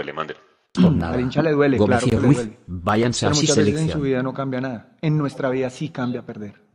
Entonces a nosotros nunca vamos a salir con falta de actitud porque es que esos partidos hacen parte de nuestra vida, de la vida de nuestra familia. Dice McAllister, al hincha no le cambia nada muchas veces, a ellos sí les cambia. Y demasiadas opiniones, yo simplemente tengo para decir una cosa porque me interesa más escucharlos a ustedes compañeros, yo ya me pegué la desahogada, eh, a mí me parece una falta de respeto, sobre todo por, por quien lo dice porque nosotros veíamos en McAllister una persona con un sentido de pertenencia grandísimo, creo que todavía lo tiene y era el referente de muchos de nosotros, al que le olía más, el capitán, el que, el que se ponía enfrente de la gente cuando los iban a, apoyar u, o apretar en la, en, la, en la sede deportiva, porque también los han apretado, recuerden, hace dos años, eh, el que se ponía enfrente, el que apoyaba a los pelados, y que este jugador realmente venga a decir esas cosas, más allá que estuviera con la cabeza caliente porque ya se disculpó, ahí Nico está poniendo la foto. Hombre, McAllister, para nadie es un secreto que mucha gente hace un esfuerzo enorme por ir a ver a Millonarios. 5 de junio de 2019 con Jorge Luis Pinto. Perdieron sus trabajos, perdieron sus parciales, perdieron sus materias en la universidad, en el colegio, eh, se mojan, van enfermos al estadio, dejan de comer, se gastan lo de las once, dejan de estar con la familia, porque no solamente plata, dejan de estar con la familia por irse al estadio a hacer fila, porque la gente que va occidental es afortunada, puede entrar rápido, pero la gente que va a la tribuna familiar, a las laterales, a, la, a, oriental, tiene que llegar con mucho más tiempo de anticipación para buscar un parqueadero, para poder eh, lograr una silla, un buen puesto, para hacer una previa con sus amigos, porque también la gente va en familia al estadio. Y, y, hombre, esas declaraciones después de un partido y una racha como la que tenemos de ocho partidos, creo que no son las, las afortunadas. Realmente mucha gente ya no se siente tranquila con que él inclusive siga siendo el capitán de Millonarios. Para mí tiene que responder en la cancha, más allá de las disculpas que está mostrando, pero fue bastante, bastante desafortunado, sobre todo viniendo de él. De pronto venga de otro jugador, uno, uno lo toma más suave y simplemente le dice eh, lo que le tiene que decir, pero hermano, el tema de McAllister sí deja mucho que desear. Dicho esto, los escucho. Hecho su opinión del tema declaraciones de David McAllister de Silva. No, déjeme de último, déjeme de último. Que yo quiero escucharlos a ustedes primero. Julián. Bueno, la verdad, eh, eh, ojalá Maca pueda escuchar esto porque es muy triste que eh, en estos años en donde los ídolos han sido muy rebuscados, en donde la hinchada ha puesto su corazón en jugadores que, pues, que a lo mejor no son los mejores del fútbol colombiano, pero para nosotros son importantes.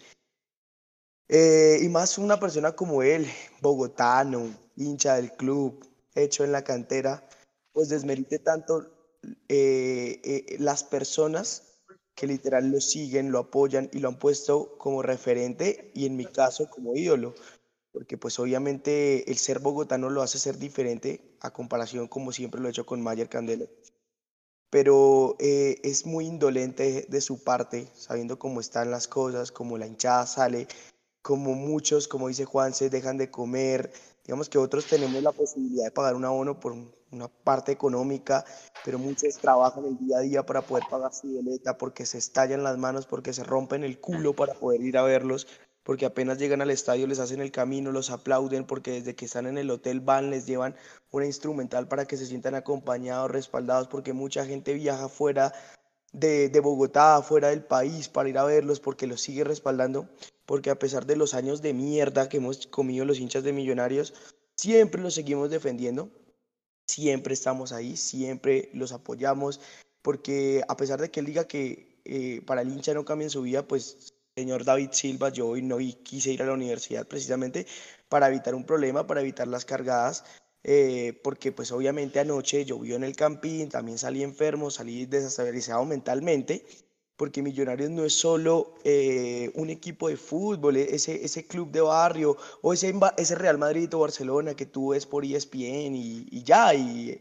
y, no pasas nada si ganas, si pierdes, no.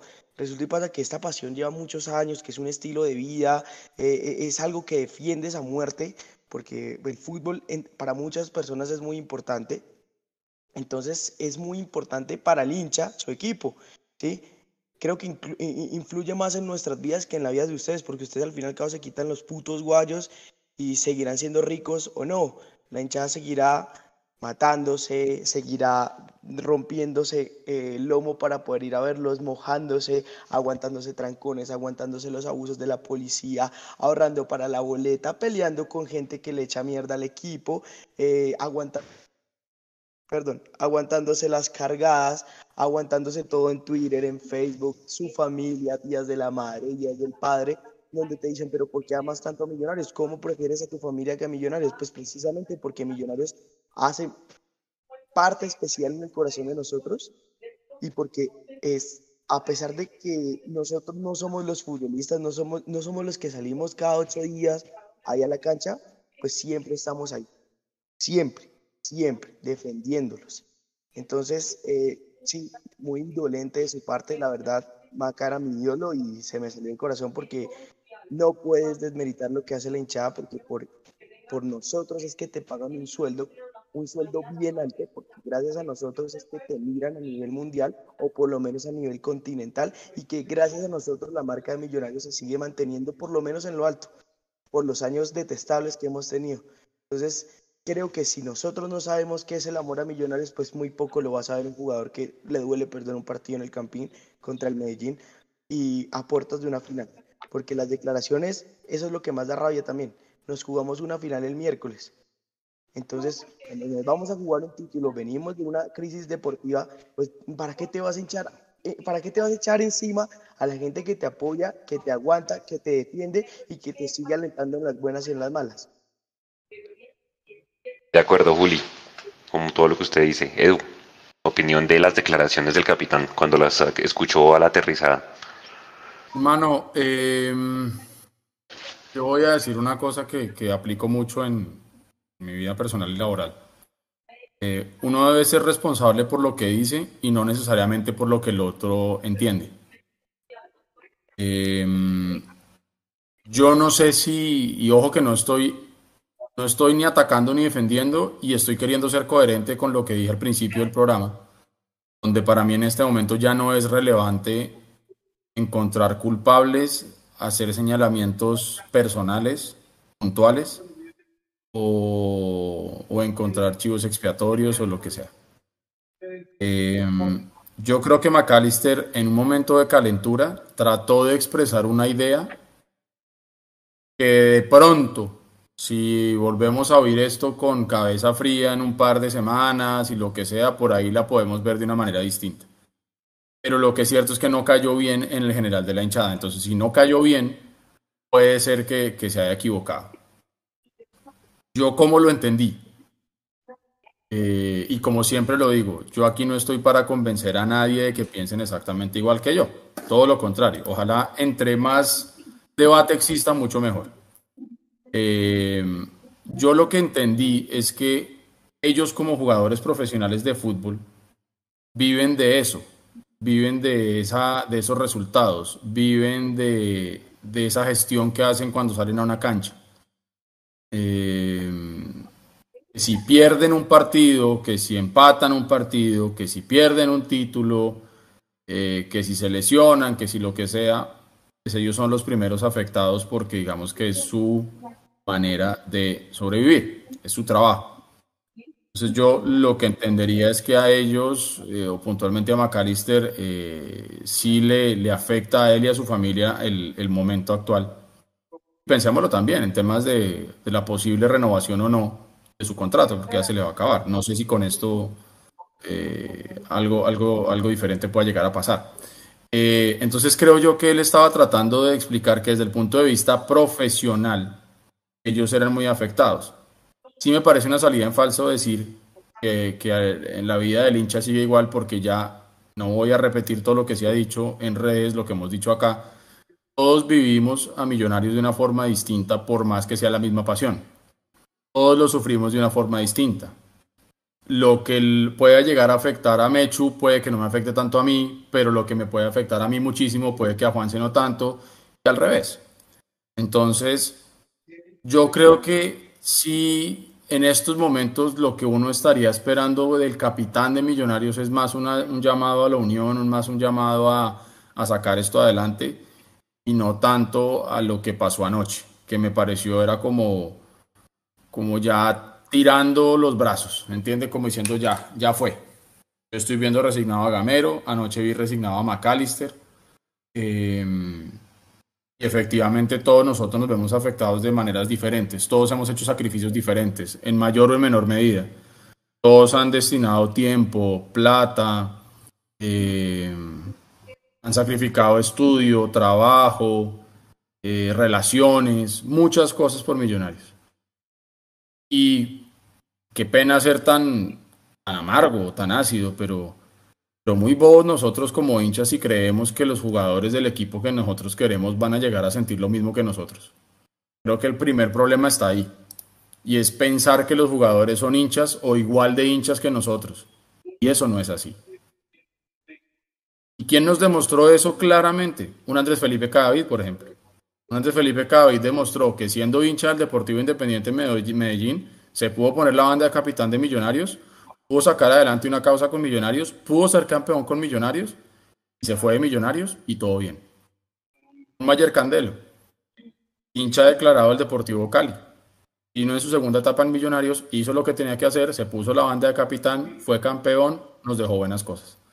El problema creo yo está en que nosotros, reitero, como hinchas, estamos pretendiendo que los jugadores sientan y vivan la pasión igual que nosotros. Eso no va a pasar. Eso no va a pasar. Que nosotros tenemos que tener en cuenta que ellos son empleados de una empresa. Empresa a la cual nosotros somos hinchas. ¿sí? Nosotros vemos a esa empresa desde una perspectiva muy distinta a como la ven los jugadores que son sus empleados. Ojo, con esto no quiere decir que los jugadores no deban respetar eso. Lo deben hacer. Puede que no lo compartan y puede que no sean hinchas como nosotros, pero sí lo deben respetar porque sí se deben eh, a, la hinchada. Es decir, eh, si bien la hinchada no es el que les, les gira el sueldo cada mes o cada 15 días, no sé cómo les paguen, pero sí hace parte de, eh, de todo lo que es un equipo de fútbol y lo que le permite precisamente a las directivas tener plata para poderles pagar.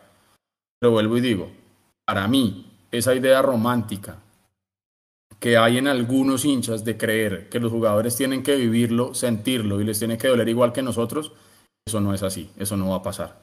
Y creería yo que deberíamos tener eso lo suficientemente claro como para evitar más corazones rotos en el camino de aquí adelante, porque, vuelvo y digo, jugadores hinchas de su plantel, usted puede, digamos que uno entre 30. Entonces creo yo que ese es el gran problema que tenemos hoy tratar de pensar y pretender que los jugadores sientan esto igual que nosotros y estamos en orillas muy distintas. Mechu. Uno entre 30 aquí, ¿no? Porque hay un legado importante de muchos años sin ganar nada, se perdió un sentido de pertenencia que antes teníamos y que tristemente otros equipos sí lo tienen. Pero bueno, no, yo, yo la verdad no, no quise opinar nada del tema por más de que entiendo el desafortunio en los comentarios y por más de que haya entendido la bronca de la gente, porque apenas dice eso Maca, pues la gente empieza a cobrar con todas las cosas que hacen por millonarios y todas son válidas, todas son válidas. Hay mucha gente que se va en mula, hay mucha gente que no tiene para la boleta y se la consigue y se la rebusca, hay mucha gente que ama a millonarios pero no le da para tener un abono y verlo por televisión, hay mucha gente como ustedes compañeros que como tienen hijos les queda muy difícil ir al estadio todos los partidos porque eso es una renta muy brava y con la tan cara y con la economía como está. Hay gente que viaja, hay gente que deja de estudiar, como dice Julián, hay gente que sacrifica su trabajo, hay gente que se viene desde Tunja, desde Duitama, desde Socorro, desde Chiquinquirá, desde Ubaté, desde Zipa, desde Cajicá, y que tiene que llegar a la casa, eh, digamos, un día como ayer a las 3 de la mañana mientras consigue transporte y hoy madrugan a las 7 a trabajar. Los sacrificios que hace la gente por el equipo creo que sobran, sobran, sobran. Eh, esta es lejos la hinchada más fiel del país, lejos. Es la que más... no, no porque lo de la final de Copa, porque todo, cualquier equipo va a llenar, va, va a vender, agotar la boletería de una final de Copa perdiendo 1-0, porque es el partido de vuelta y porque existe la reventa y porque por todos los factores. O sea, no es la mejor hincha del país por lo de la copa, ¿sí? Pero es la mejor hincha del país porque ayer, por ejemplo, bajo la lluvia fueron 15 mil. Con todo y que debería ser mejor, 15 mil es una buena cifra, etcétera. Y por todos los sacrificios que se hacen y por las tribunas llenas eh, de visitantes y por todo lo que la gente salió a cobrar. Yo lo que debo decir es que la equivocación de Maca es lo que dice, más no lo que quiere decir.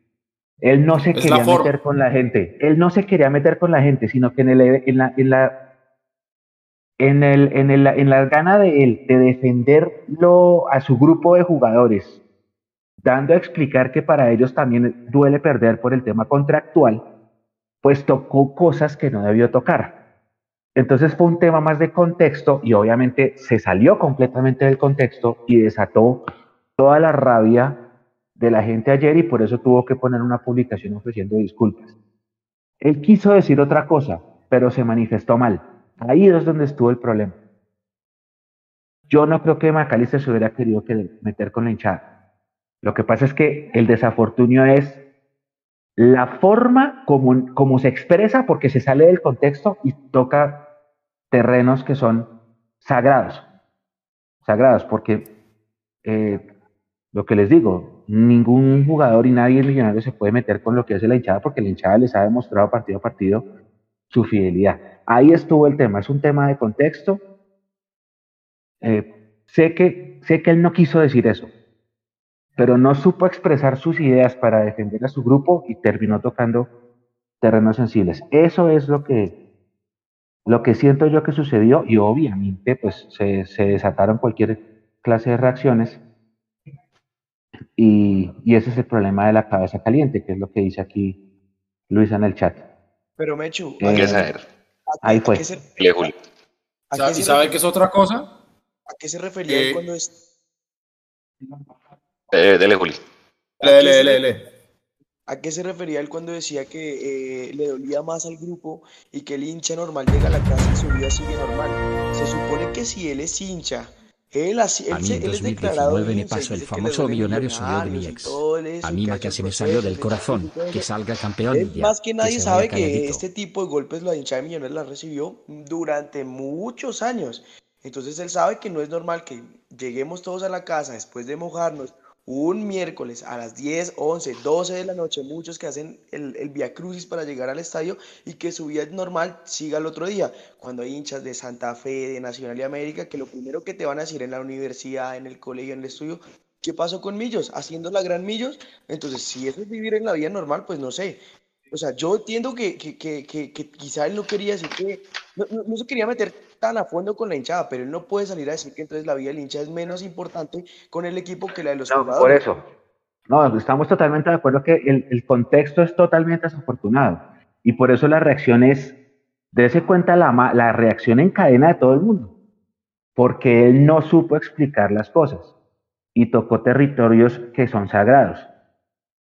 Yo creo que McAllister no quería decir eso, pero como estaba la cabeza caliente, la rueda de prensa se demoró como 20 minutos en empezar.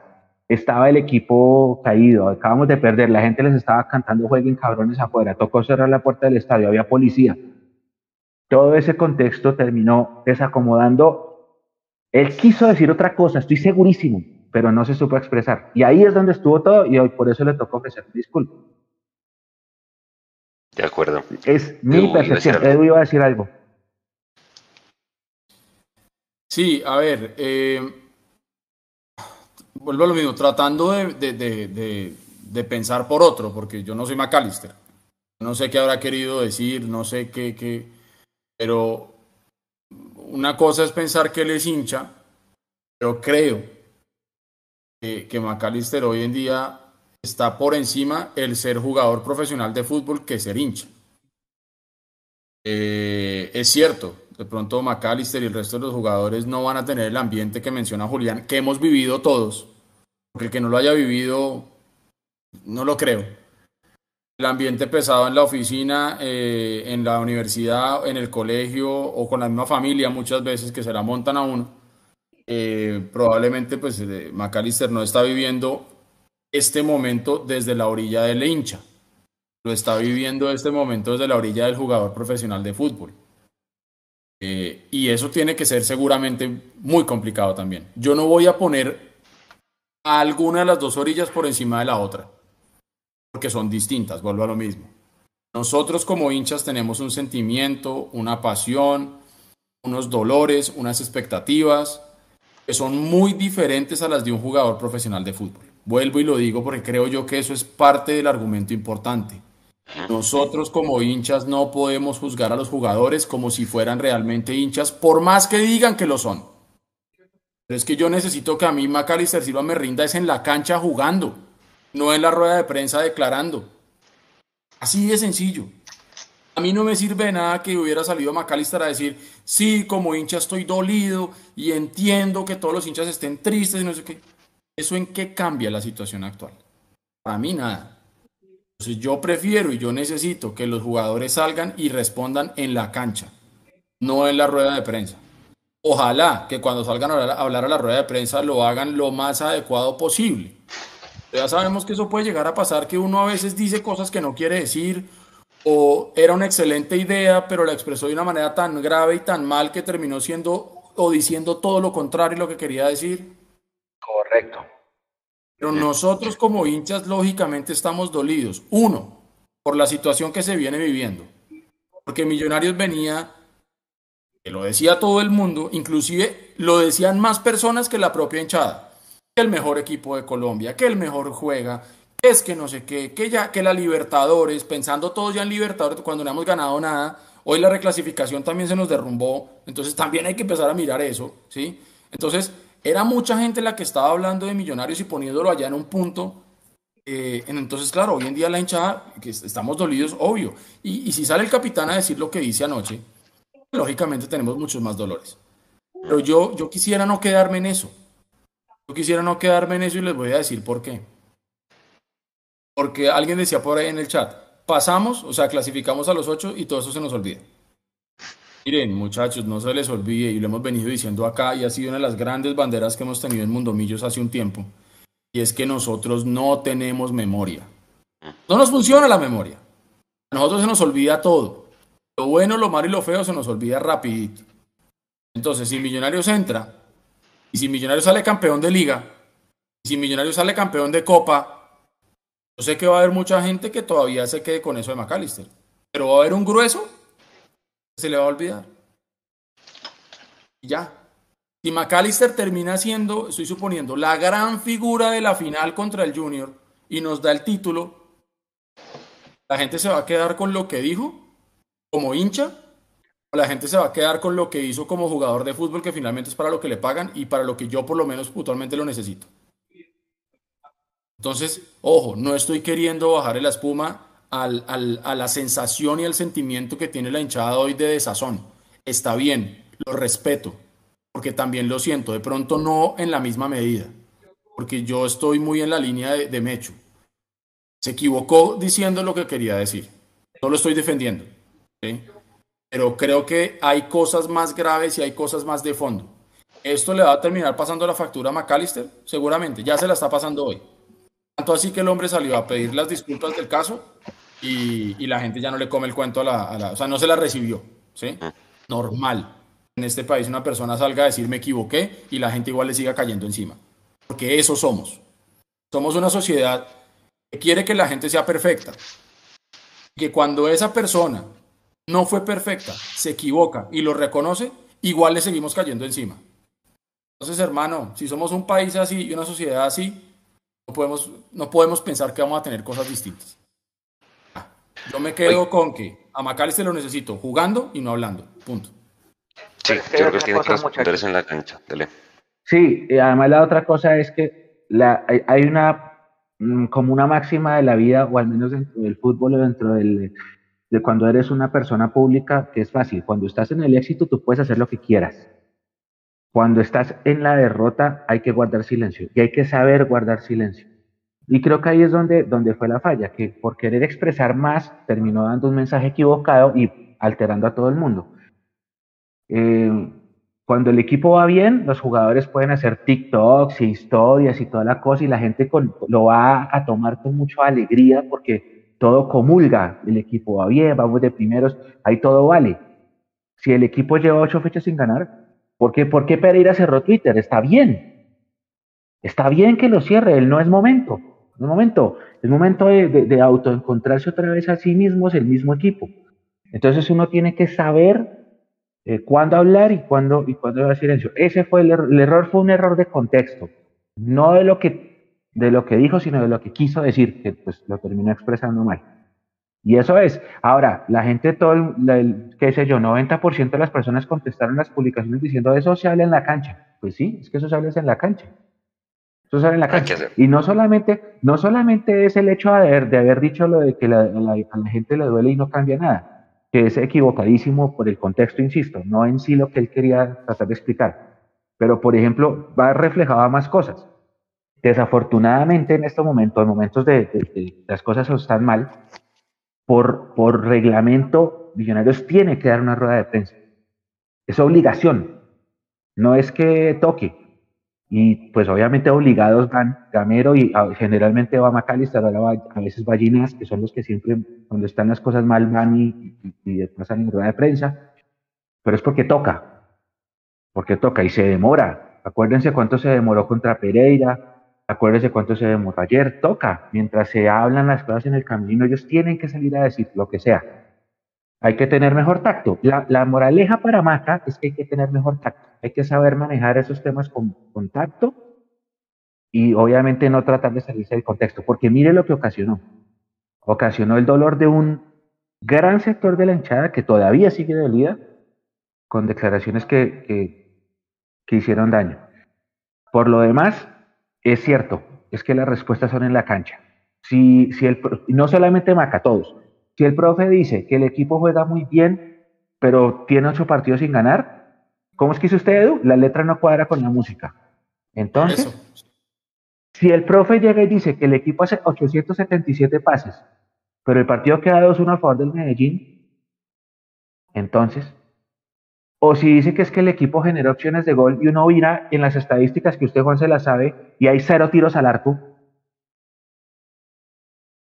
entonces uno tiene que ser consecuente. No solo, no, sáquense ya lo de Maca. No sé si Juelancho quiere decir algo más del tema, pero es todo, es, es lo que se declara. es lo que se declara, porque es que esas declaraciones también generaron de pronto falsas expectativas de que de todo eso, eso que pasó desde septiembre, cuando el equipo se empezó a caer. Pero es eso. Ya. Uno tiene que ser consecuente, Juliancho. David Chávez hizo un, un, super chat, un saludo para él de Juli para cerrar el tema McAllister y hacerles unas preguntas para ir cerrando. No, con el tema de, de McAllister Silva, ah, yo sí quedé viendo lío, yo sí quedé viendo lío y, repito, o sea, haya querido equivocarse o no, o, si lo dijo con vehemencia o no, él no puede salir con ese tipo de declaraciones más que es el referente, es el que muchos en la hinchada lo teníamos como ese personaje insignia del equipo y también mi líder no me puede salir con ese tipo de declaraciones después de prácticamente quedar al borde ahí de una clasificación y a puertas de una final. Eso es lo que más me duele hoy. Y, más una persona como él que se supone que es bogotano, hincha del club y referente. Más sin embargo, si él me calla la boca saliendo campeón de la Copa y de la Liga, bien, pero en el tema como hincha, como, como amor a ese referente, se perdió ayer, porque él no puede desmeritar a la gente que le ayuda a pagar su sueldo. Y esos sueldos extravagantes también lo da nosotros. Entonces, hasta ahí quiero dejar el tema. Hay una cosa que, que, a mí me parece importante acotar de todas maneras. Em, es que uno no solamente debe ser, sino parecer. Y Macalister Silva tiene una grandísima responsabilidad en Millonarios porque es el capitán como decía Julián, puede ser referente para muchos, puede que no lo sea para otros. Pero lo que sí es para todos, porque es una verdad innegable, es que es el capitán de Millonarios. Al ser el capitán de Millonarios, eso tiene responsabilidades adicionales. ¿sí? No en vano, no se la dan a todo el mundo la banda de capitán.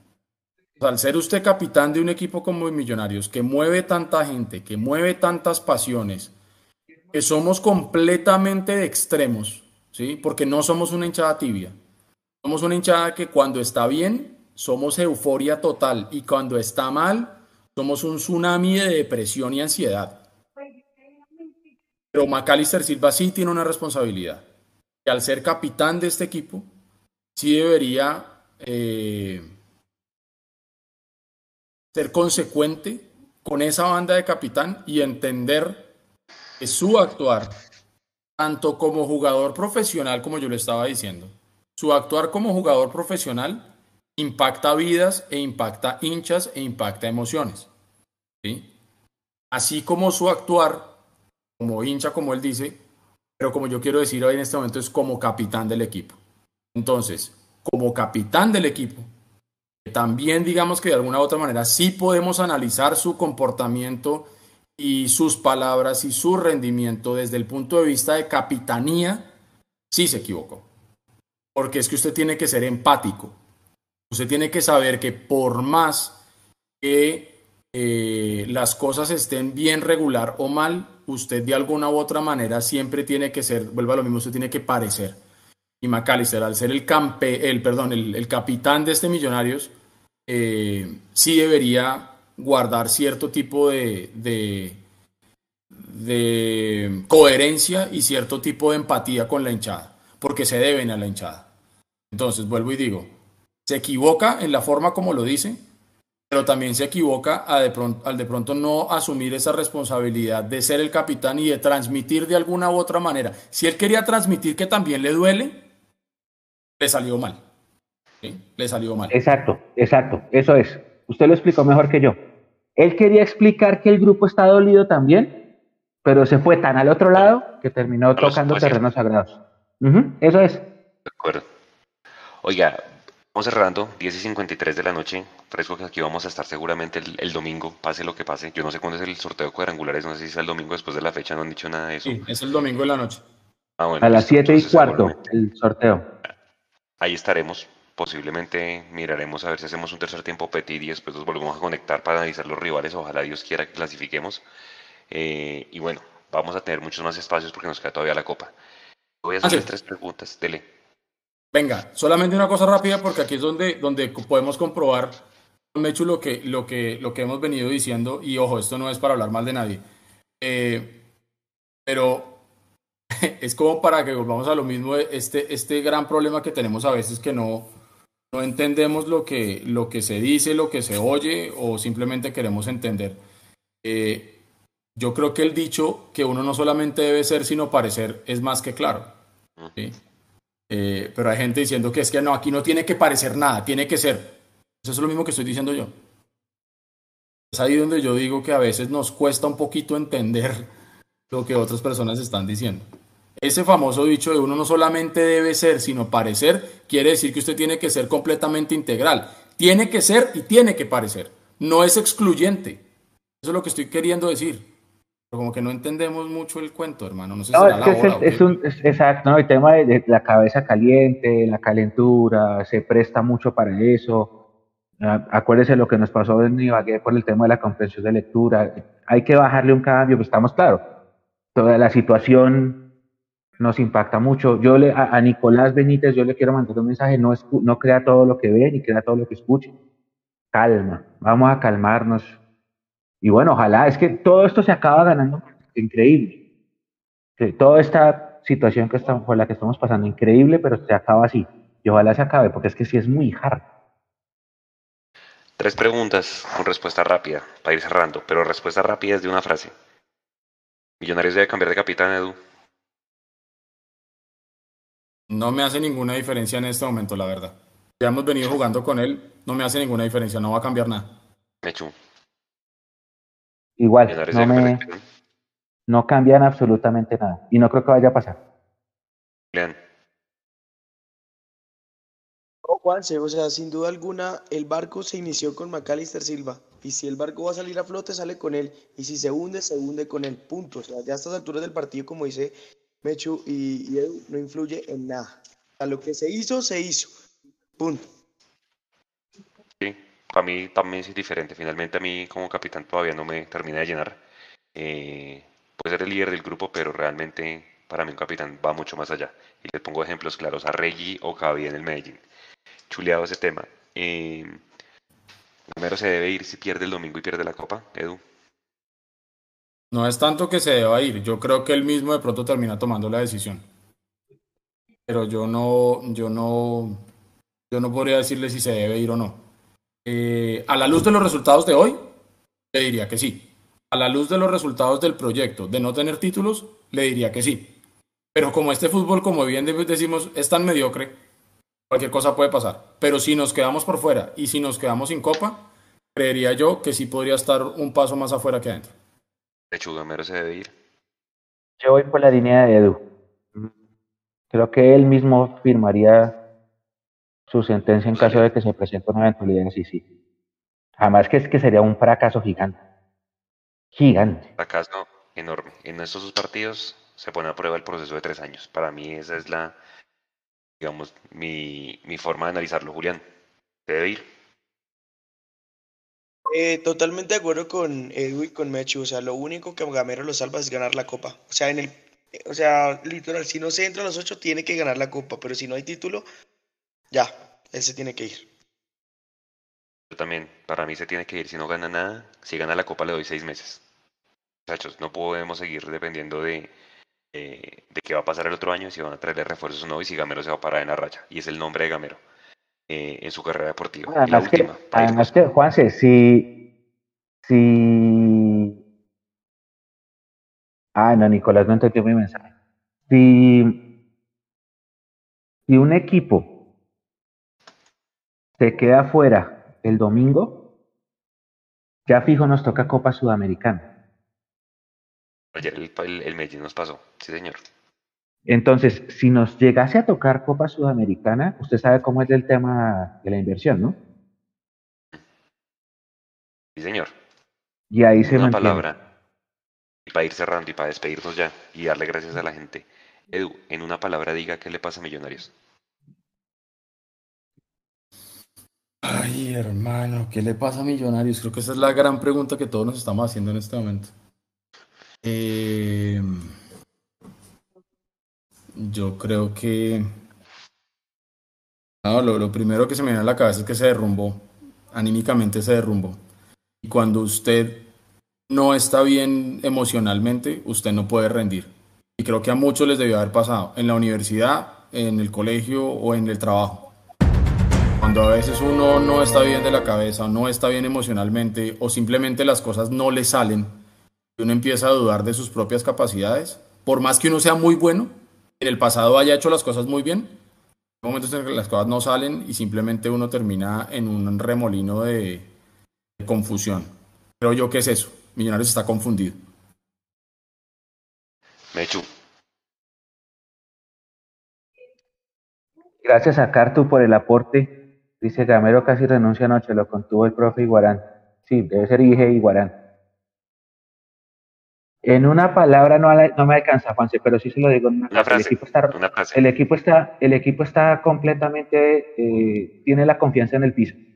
El equipo tiene la confianza en el piso, está derrumbado, está, está caído y, y la, las fallas mentales que le está pasando al grupo se están trasladando a lo futbolístico. El equipo, ah, bueno, hay una palabra, desespero.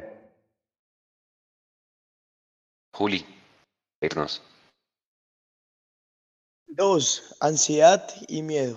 El equipo está muy ansioso de lo que pueda pasar en estos dos partidos, o bueno, de esta recta final que se venía. La ansiedad nos tiene vuelto nada a la cabeza y se transmitió a los pies de los jugadores. Y miedo, tanto miedo a ganar como miedo a perder. Entonces esperemos que de aquí al domingo se pueda hacer un trabajo psicológico muy grande, muy, muy grande, porque la verdad sería un fracaso muy duro y sería la tusa más brava que me, me tocara vivir de Millonarios porque es el mejor Millonarios que he visto en mi vida y, y, me duele que alguien como el profe Gamero que llegó como, con la expectativa de, de querido, de ídolo y jugadores como Ginás, el mismo McAllister, Bertel que es de la casa como dijo eh, Edu, pues se vayan y o se así a puertas de, de un título y de quizá el fracaso más grande de lo que yo iba a decir, no entiendo. Sería el fracaso más grande en los últimos 20 años. Eh, facilito. ¿sí? Eh, para mí yo lo resumo en falta de confianza que se reventó físicamente el equipo. Y ahí se ve la falta de nómina, que seguramente lo hablaremos en el balance, pase lo que pase. Porque para la gente que dice que aquí le lavamos la cara a los directivos, están equivocados. Lo que pasa es que ya le dedicamos muchísimo tiempo al inicio del semestre y seguramente lo haremos eh, cuando se acabe el torneo. Muchachos, gracias. 11 y 1 de la noche. Nos vemos el domingo eh, descansen, traten de desconectarse un poquito y bueno, vuelvan a conectarse seguramente el domingo a las 3 y 45 porque va a estar bastante interesante el cierre de la fecha. Edu, Mechu, gracias, Julián, gracias, Nico, gracias por el aguante, a toda la gente que nos vio hoy, un abrazo, gracias por estar conectados siempre, así los malos momentos y a la gente que nos va a escuchar en diferido, un abrazo. Cuídense mucho, descansen, buen fin de semana, chao.